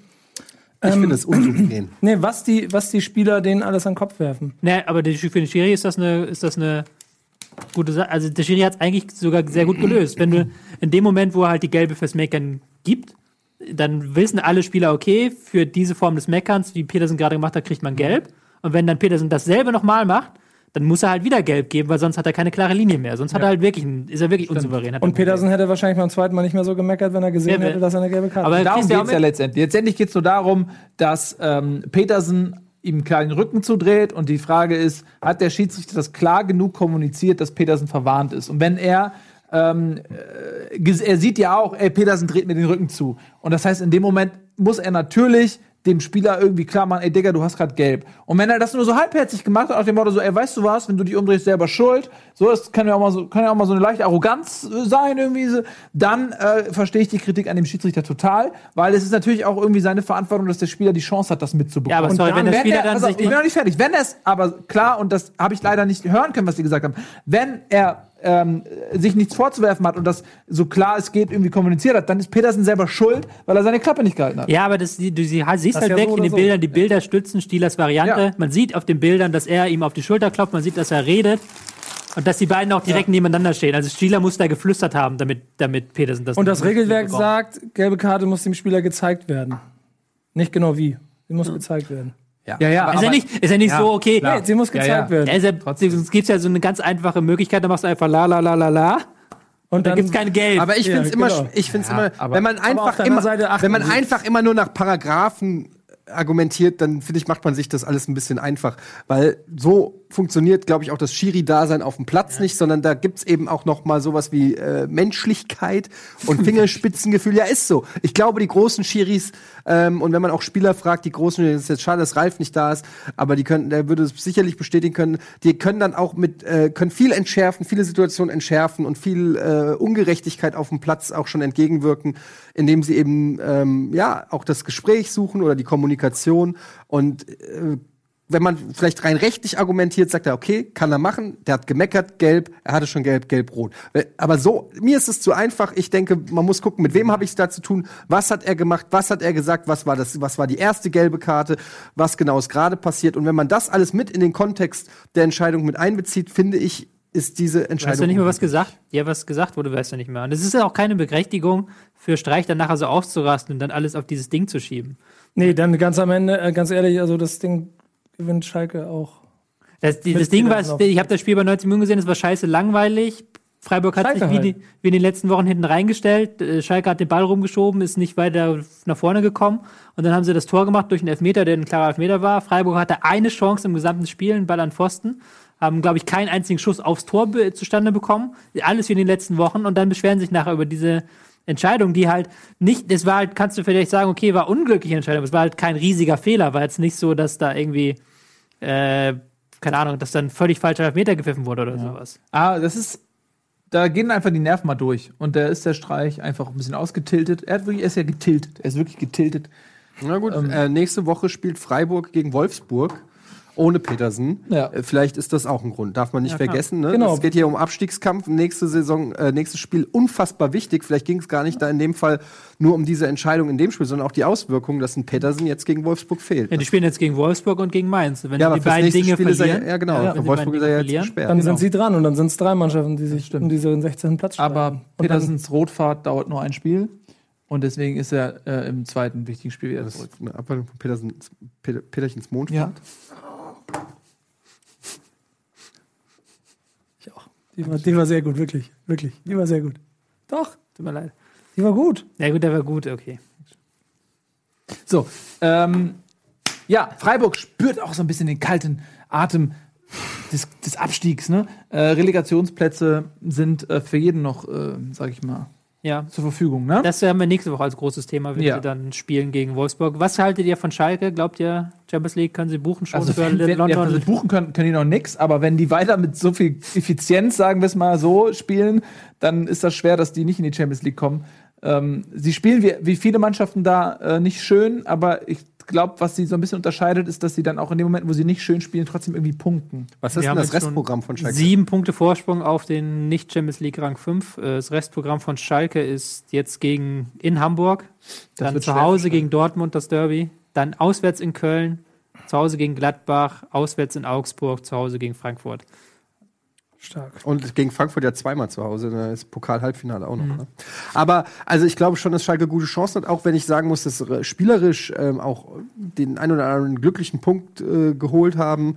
Ähm, aber klar, sieben Punkte vor Schluss und die haben eine gewisse Qualität. Kannst du halt meckern über das Spiel, war super langweilig, habe ich schon gesagt, aber sie haben schon wieder die Null gehalten hinten. Und das Aber- auch nicht unverdient, weil sie halt wirklich wieder souverän standen. Vor über äh, 80 von 90 Minuten haben sie wirklich souverän hinten verteidigt mit, einer- mit ihrer Fünferkette, die meiner Meinung nach die beste Fünferkette ist, die du gerade halt in der Bundesliga hast. Individuell, aber auch taktisch. Und dann ist es halt ungemein schwer und vorne machen sie dann halt per Glück oder per Elfmeter irgendwie das Ding rein.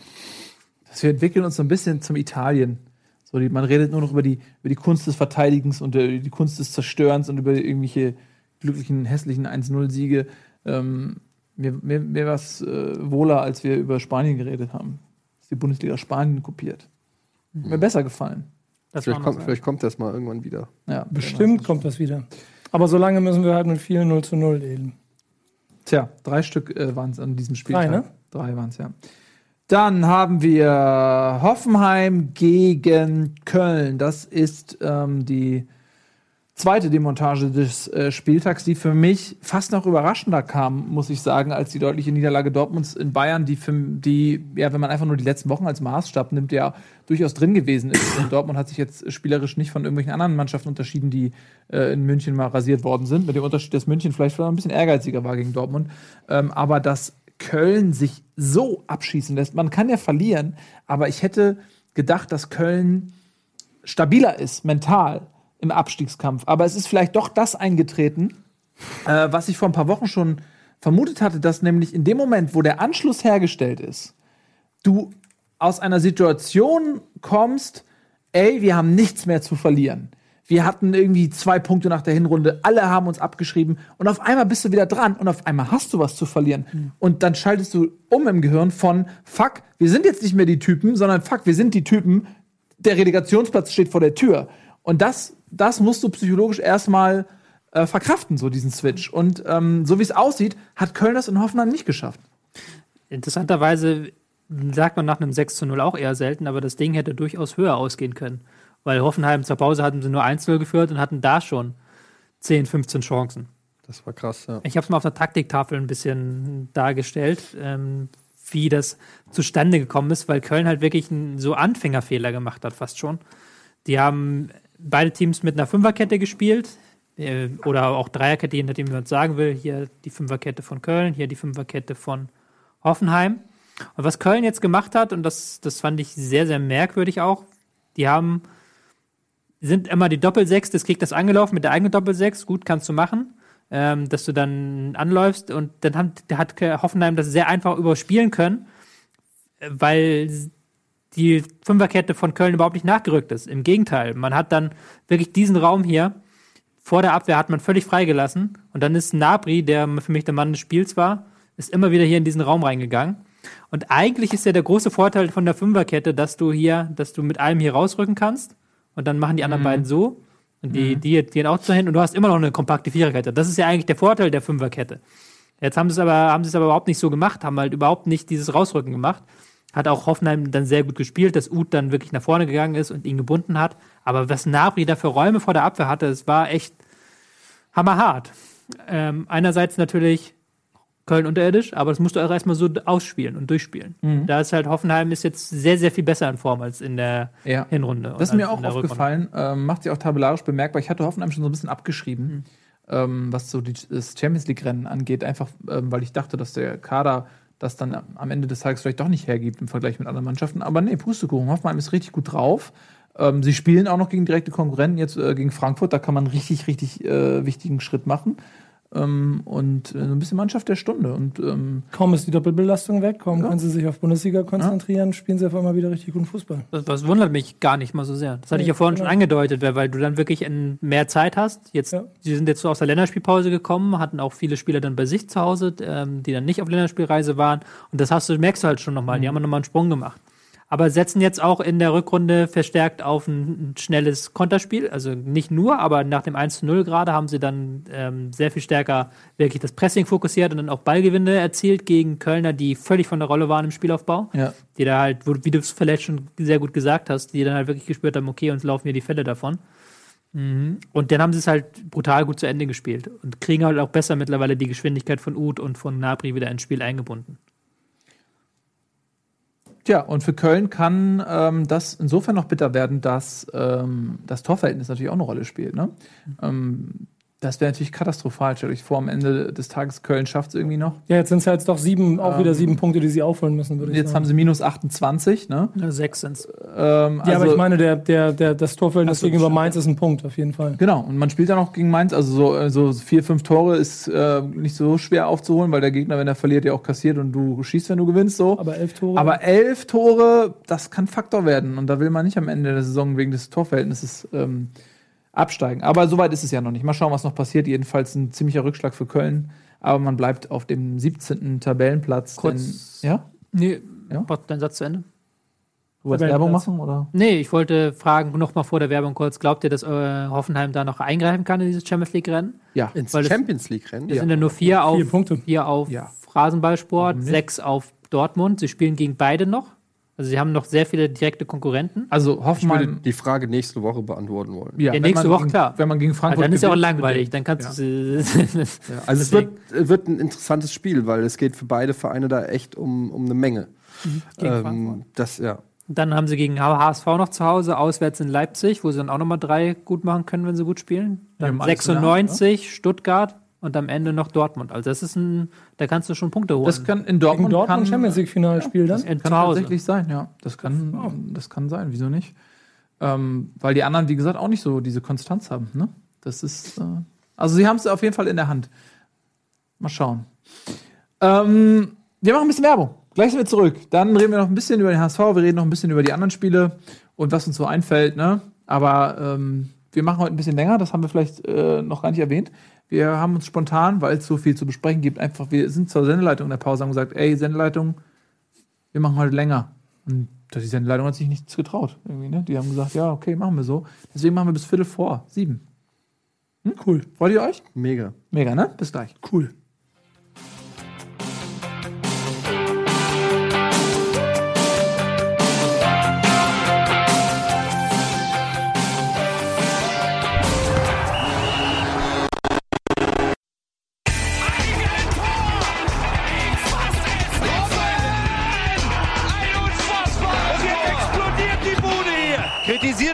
Zu viel. Das ist ein guter Mann. Ich merk schon. Herzlich willkommen zurück, meine Damen, meine Herren. What happens in the pause stays in the Pause. Schön, dass ihr wieder da seid zur Bundesliga Extended heute. Wir machen bis 187. Viertel vor sieben. 18.45 Uhr ist die Zeit, Viertel vor die sieben. wir haben. Und wir wollen tatsächlich diese Zeit auch nutzen und äh, über das nächste Spiel reden. Stuttgart gegen HSV. Fütter mich, Gnabry.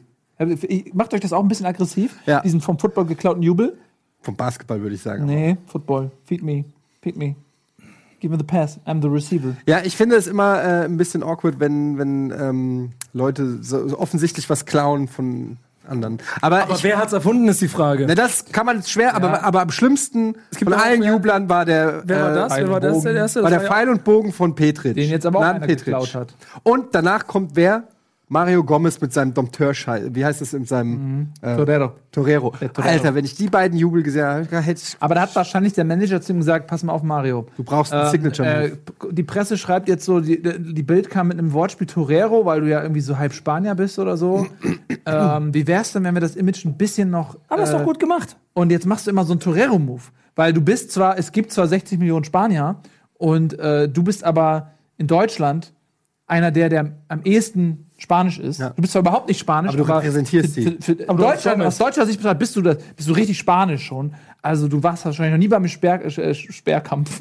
Im Sperrkampf. Was ist, was, ist der coolste, was ist der coolste Jubel, den ihr bisher so gesehen habt? Im Fußball oder generell? Müller. Generell. Äh. Thomas Müller hat die coolsten Jubel, weil der jubelt wie in den 70er Jahren. Guckt euch mal ein Fußballspiel an von den 70er Immer Jahren. diesen Sprung guckt, guckt euch mal und einen so, Gerd ja. Müller jubeln Ja. an. Der macht einfach so. Und Thomas Müller ist eh der Geilste. Der rasiert sich nicht seine Beine, der labert nicht irgendwie Shit, sondern der redet wie ein Aber Mensch. kennt, kennt ihr dieses Also ich mag, ich mag Robben, wenn Ja? er Tore schießt, weil der einfach weiter rennt. Der schießt ein Tor und ist so voll, voll gepumpt mit Adrenalin, dass der einfach erstmal noch weiter rennt. Und es dauert so zehn Sekunden, bis er realisiert, okay, ist abgepfiffen, du hast ein Tor geschossen. Und dann kommt erst der Jubel, weil der so aufgezogen Aber da bin ich voll bei Müller. Ich feiere das auch Müller, diesen 70er Jahre Flash finde ich Mhm. super. Aber kennt ihr diese, das ist ja schon ein paar Jahre her, diese komische dänische Mannschaft, die da immer so Die Raupe. ganze, die, die alle möglichen, die Ja, ja, ja. dieses mit dem Angeln und so, Ja. diese ganzen Dinger gemacht haben. Ja. Nee, das will ich. Findest du so? Das, find hat ich sich ja, so. weil ihr mit NFL angefangen habt, nachdem die NFL diese Saison Ja. war, glaube ich, erlaubt hat, dass es wieder, dass Mhm. man, dass sie jubeln dürfen und zelebrieren. Da hat sich halt was Krasses entwickelt, finde ich. Also Ja, die, so die übertreiben Videos jetzt alle. Ich meine, so Bowling und alles alles, die Filmszenen nach ich mag das. Ich finde das Ja, ganz ich das auch gut. Ich, gut. das- Ja, ich, ich mag, Ahnung, ich mag solche, ich gucke mir sowas gerne Ich an. mag bist- das, wenn das, Du bist das mehr so Thomas Müller. Oder der, ja, wenn das es aus dem deiner, Herzen Ne? kommt. Das ist deiner, ne? Ja, so oder so Luca Toni ist ja auch immer. Luca Toni Schraube fand ich aber auch gut. Ja, der hat mir auch gefallen. Die hat auch zu ihm gepasst. Irgendwie so, er ist Italiener, er hat hier dieses mit den Hand, äh, lalala, was geht. Finde ich schon ganz gut. Ginchek am Wochenende war auch witzig. Weil, weißt du, wer scheiße war? Louis, äh, Louis Holtby. Weil ich habe das Spiel gesehen und er macht das 1 äh, macht das 1-0 und macht so einen komischen Tanz. Und ich denke mir so, das ist nicht angebracht. Das war mein erster Gedanke. Ich habe gesagt, Digga, es ist 20. Minute oder weiß ich nicht, wann es war. Wir wissen alle, wie diese Scheiße hier noch ausgeht. Du jubelst jetzt. Ihr seid mit dem Rücken an der Wand. Es ist die 20. Minute. Hebt dir diesen Jubel für den Siegtreffer auf, so wie Lasogga-mäßig, als sie gegen äh, äh, Kräuter Fürth war. Ach so, Fürth. Gegen Nee. Fürth an der Bank vorbeigerannt ist. Ja, nee, Wo das war, ja, nee. Das, Vor allen Dingen, vor allen Dingen, Ja, man, Du weißt aber, was ja, ich meine, ne? vor allen Dingen, weil man ja Hebst mal dir sagen, für den, Mom- für den richtigen Moment Vor auf. allem, weil man ja mal sagen muss, dass die Saison des HSV, und das ist jetzt nicht gehässig gemeint, ja eigentlich aufgrund eines Torjubels von Anfang an so einen kleinen Knacks hatte. Du meinst dieses Backstreet Boys Torjubel oder was? Aber nee, dieses, dieses von, von Nikolai Müller, erstes Ja. Tor, Jubel, Jetzt mal hier. Leute. Bänderriss. Das mache ich total ernst. Ich muss ja kurz die Fakten hier bringen. Das Ja. ist ja der Witz gewesen. das die, war die der Witz war ja, war, Ja, so. erstens war, das ist doch aus Fortnite, ja, nicht? beide Das Jubel sind aus Fortnite. Ach so, das beide. wusste ich nicht. Der von Holt, beide. Von, von Holtby ist aus Fortnite und der von Ginchek Aber der von Ginchek ist doch auch der Jubel, den Nikolai Müller versucht hat. Und Na, dann, nee, Nikolai Müller hat, macht immer einen Hubschrauber. ja, deswegen, Und- da hatte man halt gesagt, dass Ja, Ginchek der das sah, ich dachte das auch und habe schon äh, meine Hand auf der Tweet-Taste gehabt und wollte Ginchek haten, weil ich auch gedacht hatte in dem Moment, okay, das, äh, der, äh, der veralbert äh, Nikolai Müller, aber das ist auch ein äh, Fortnite-Jubel, den ich nicht kannte, aber der von, den von Holtby, ähm, das habe ich äh, direkt auch so wahrgenommen als, als äh, Aber ist, hat er denn damit nicht quasi Holtby verarscht? Nee, nee, er, hat im Interview hinterher auch gesagt, dass er eine WhatsApp-Gruppe hat und er zockt das auch. Die Jungs, das sind Jungs, das sind Bengel. Die sind ja alle noch irgendwie in, in, in. Pampers, sind- metaphorisch gesehen. Und die äh, spielen alle Fortnite, wie alle Menschen Fortnite spielen. Und ähm, die, das ist das neue Ding für die Mal Kids. hier ein Gincheck mit und Holtby mit Fortnite-Jubel bei Ja. YouTube. Dann können wir das mal den Zuschauern zeigen. Weil ich muss das gerade auch äh, googeln, weil ich überhaupt keine Ahnung habe. Ich habe bei Fortnite noch nie jubeln dürfen. Ja, Ähm, aber heute, heute Abend beim Dienstag, spielen wir. Simon, Budi, Nils und ich spielen Fortnite und da gibt's mal schön den Gincheck-Jubel dann. Absolut. So, lass mich noch mal was zum Spiel Warte, wir wollen es nur kurz zeigen. Ja, aber er sucht das doch raus. Das können wir ja gleich noch mal Da nachreichen. ist es doch schon. Da, Das ist da, doch- da ist es doch schon. wir haben noch, wir haben noch Der Statistiktyp da bei uns in den Comments, der schreibt runter, das jetzt wieder dem HSV zu und dann heißt es wieder, wir haben eine halbe Stunde über den HSV geredet, wenn ich im Endeffekt zwei Minuten über den Verein rede, Lass weil der ganze Käse hier, der, das der zählt Tobi. jetzt aber nicht da rein, Leute. Das ist nicht hier HSV-Gequatsche. Ne? Ja, so, das könnt ihr das jetzt abgreifen vom Tobi? Erzähl doch zwischendurch Hier schon ist es doch schon. Es ist doch da, Jungs. Was stresst ihr denn? So, da sehen wir Fortnite-Jubel. Das Das, ist überhaupt nicht das. Das war der von Ginchek, doch, doch. Aber es gibt doch einen Zusammenschnitt. Ich, ich finde, Ich weiß, was du meinst. Ich habe es in dem Moment auch gedacht. Dann habe ich mir gedacht, so weißt du was, Lass wenn man so wenig zu feiern hat, dann muss man auch, wenn, wenn man die Möglichkeit hat, das mal auskosten. Aber ich weiß auch, was du meinst. Ich fand es auch ein bisschen zu fröhlich. Ähm, egal, Tor ist Tor. So, reden wir über das Spiel. Stuttgart HSV, äh, unentschieden. Ähm, HSV hat eine gute erste Halbzeit gespielt, wie schon gegen, ähm, was war das? Hoff nee, gegen wen haben sie noch nicht gespielt? Letzte Woche haben sie gegen Hertha verloren. Gegen Hertha, genau. Als sie auch eine sehr gute erste Halbzeit gespielt haben, hat mir ganz gut gefallen. Man ähm, sieht sehr, sehr deutlich äh, die Handschrift vom Trainer. Das ist schon echt überraschend. Ähm, Gisdol, den ich eigentlich, also der ist ja erfahrener Trainer, der auch ähm, schon bewiesen hat, dass er auch ähm, offensiven oder Ballbesitzfußball spielen kann oder Fußball für ein Team, was sich eher als starke Mannschaft sozusagen sieht. Äh, das, das, das kann Gisdol. Äh, ähm, und der hat von Anfang an eigentlich gesagt, okay, wir machen destruktiv, wir machen Pressing, wir zwingen den Gegner zu Fehlern und ansonsten machen wir hohen, hohe Bälle, weil er dem Kader offensichtlich nicht mehr zugetraut hat. Äh, ähm, Hollerbach hat auch keine spielerischen Ansätze zeigen können. Und schon seit dem ersten Spiel sieht man eine ganz klare Handschrift des Trainers.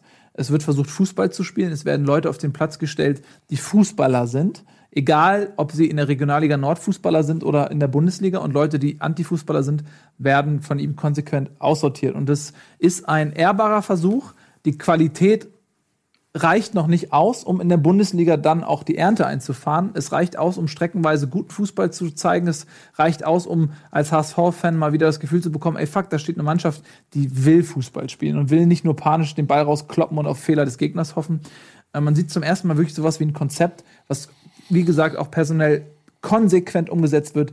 Äh, Größen wie Papadopoulos, ähm, äh, Mavrei, Wallacey, die viel Geld gekostet haben, spielen keine Rolle mehr. Gerade bei Papadopoulos ist das schon echt eine Ansage, weil das ist der Junge, der eigentlich immer dafür stand, ähm, dass der HSV nicht abgestiegen ist, der für Einsatz, Leidenschaft stand. Der steht Samstag Und- wieder auf dem Platz. Äh, Ja, wenn er fit ist. Er war jetzt, äh, hatte offiziell zumindest gerade ähm, gesundheitliche Probleme. Und ähm, Jung ist gesperrt, deswegen, wenn er fit ist, spielt er. Genau. Aber da- das muss man dazu sagen. Und ich habe so ein bisschen das Gefühl, okay, ey, das ist ein Konzept, mit dem man auch in die zweite Liga gehen kann, dass man auch äh, wirklich mal dann auf Leute setzt, die Bock haben, Fußball zu spielen. Und ähm, das ist das Positive. Das Negative ist, ähm, man, es reicht nicht aus, um über 90 Minuten das durchzuziehen. Und ähm, es reicht nicht aus, um am Ende dann auch die Ernte in Form von Punkten einzufahren. Aber das ist das Traurige. Man hätte auch unter Hollerbach schon gegen Mainz gewinnen müssen. Man hätte in den letzten drei Spielen auch neun Punkte holen können und niemand hätte sich beschwert. Also es wäre okay gewesen, es wäre fair gewesen, es wäre in Ordnung gewesen. Man hätte gegen Mainz und gegen Berlin gewinnen können und man hätte auch gegen Stuttgart gewinnen können. Der Ausgleich ähm, kurz vor Schluss war sehr unglücklich aus HSV-Sicht, weil es so eine Kurz Fehlerkette war. Kurz vor Schluss der ersten Halbzeit. Ähm, da habe ich, man hat schon gesehen, als Sakai gezögert hat, mit zur Grundlinie zu gehen, wusste man schon, was passiert im Prinzip. Weil die Bewegung des Stuttgarter Außenspielers war so, dass der nur nach außen gehen kann. Also war meine erste Wahrnehmung zumindest. Und Sakai hat einfach, ist einfach nicht mitgegangen. Und dann hatte er einen Meter Vorsprung, konnte die Flanke schlagen. Dann der Verteidigungsversuch, ähm, der Kopfball kam dann leider direkt wie bei FIFA auf den Stuttgarter Spieler, der dann in dem Moment abzieht. Und Pollersbach im Prinzip sah auch unglücklich aus und lässt ihn so nach vorne abprallen. Irgendwie. Also, es war eine Verkettung von, von unglücklichen Situationen. In der zweiten Halbzeit hat Stuttgart sich den Ausgleich spielerisch verdient, auch wenn die großen Chancen irgendwo gefehlt haben. Von daher war es für mich ein faires Unentschieden. Das ist okay, aber es ist natürlich zu wenig, ähm, um jetzt zu sagen, okay, der HSV greift noch mal an. Äh, Hab, hab gleich noch eine Frage. Der, der, aus meiner Sicht fand ich das sehr schön, dass der Trainer anfängt, diese ganzen U23-Spieler mit einzubauen. Da, also den Steinmann vor allen Dingen auf sechs jetzt einfach zu dem Mann da, der, der auf der Schlüsselposition zu machen.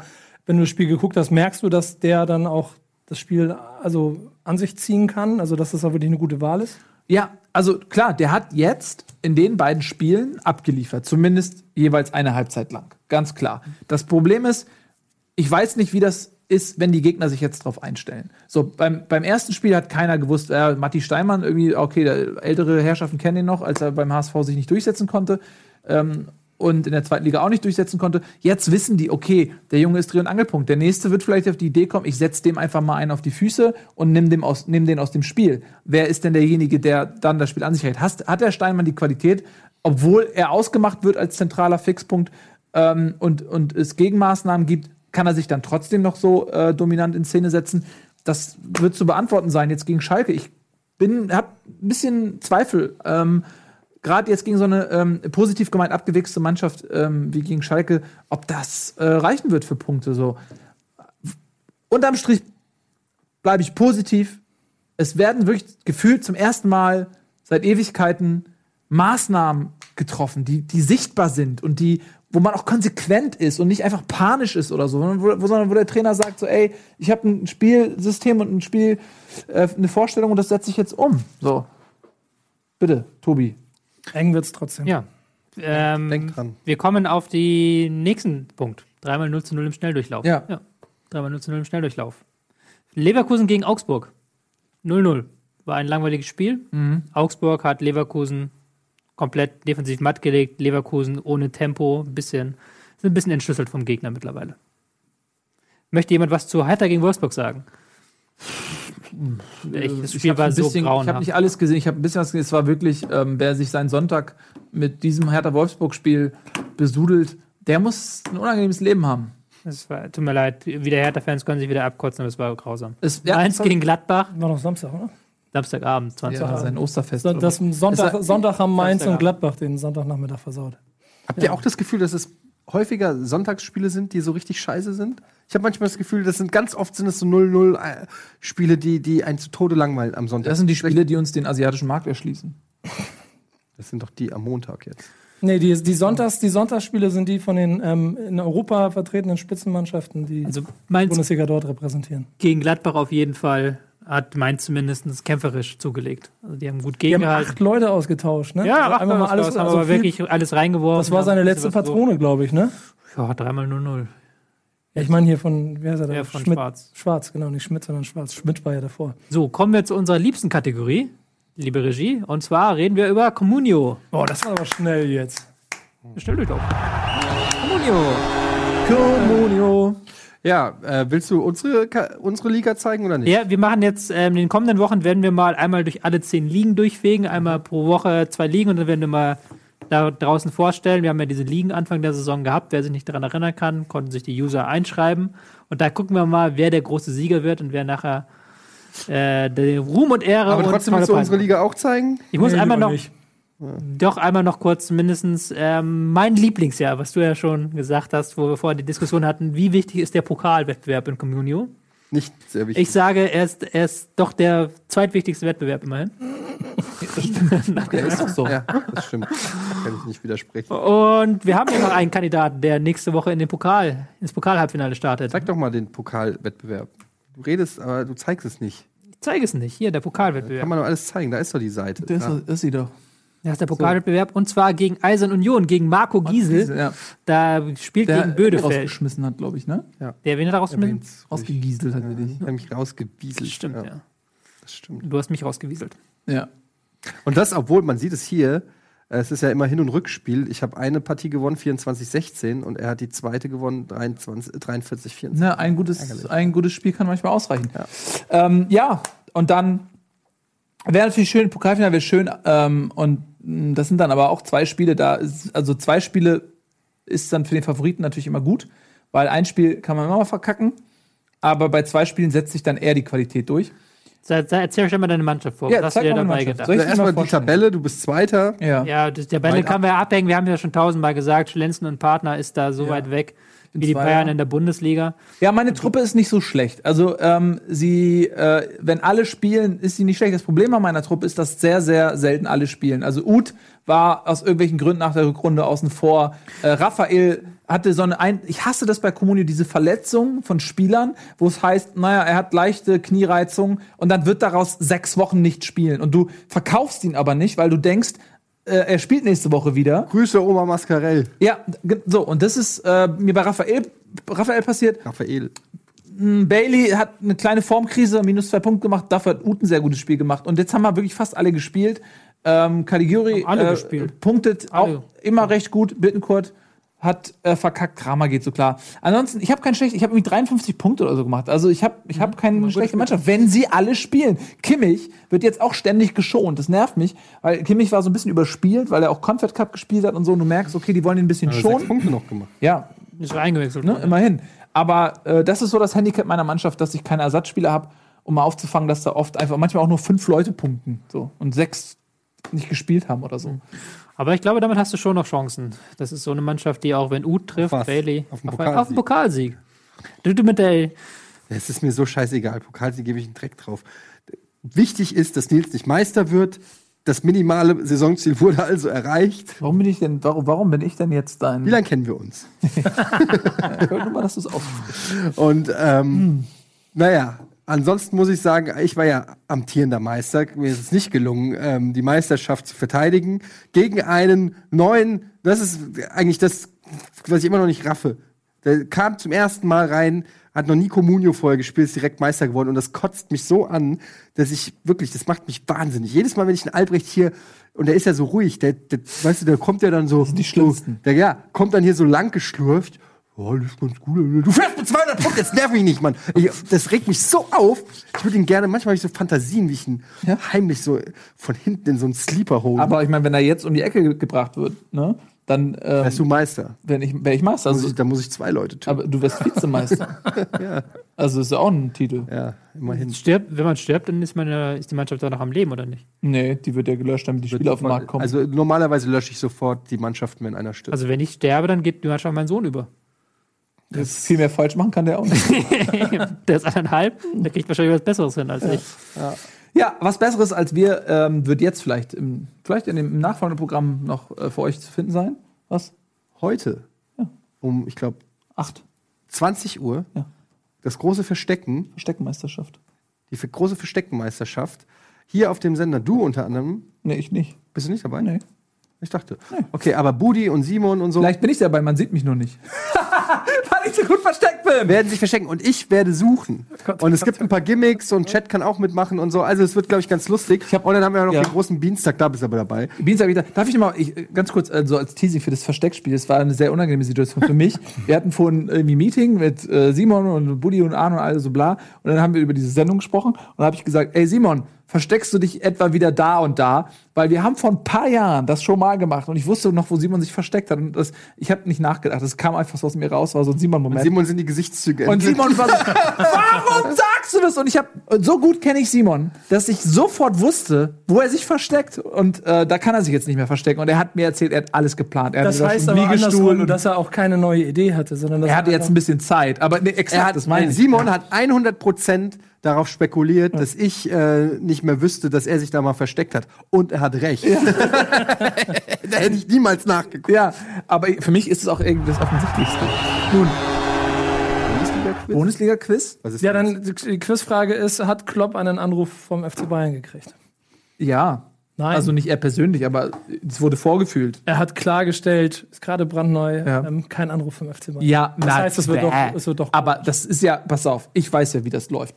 Das ist so, bevor. das ist wie bei dir, du wirst auch nicht direkt angerufen. Genau. Da wird erstmal der. Mittelsmann vom Ja. Mittelsmann fragt zaghaft an, ob es denn, und wenn die merken, sie prallen gegen eine Wand, dann rufen sie nicht erst Klopp an, dann machen sie sich nämlich äh, lächerlich. So. Ich glaube, blinkt die wollten uns damit mitteilen, nicht, dass wir noch mehr reden Ja, sollen, sondern dass wir aufhören sollen zu reden. So, wir machen jetzt hier ein bisschen Feierabend. Und viel Spaß mit dem Montag, äh, Dienstag, der, ein Dienst, der Montag, der ein Dienstag ist.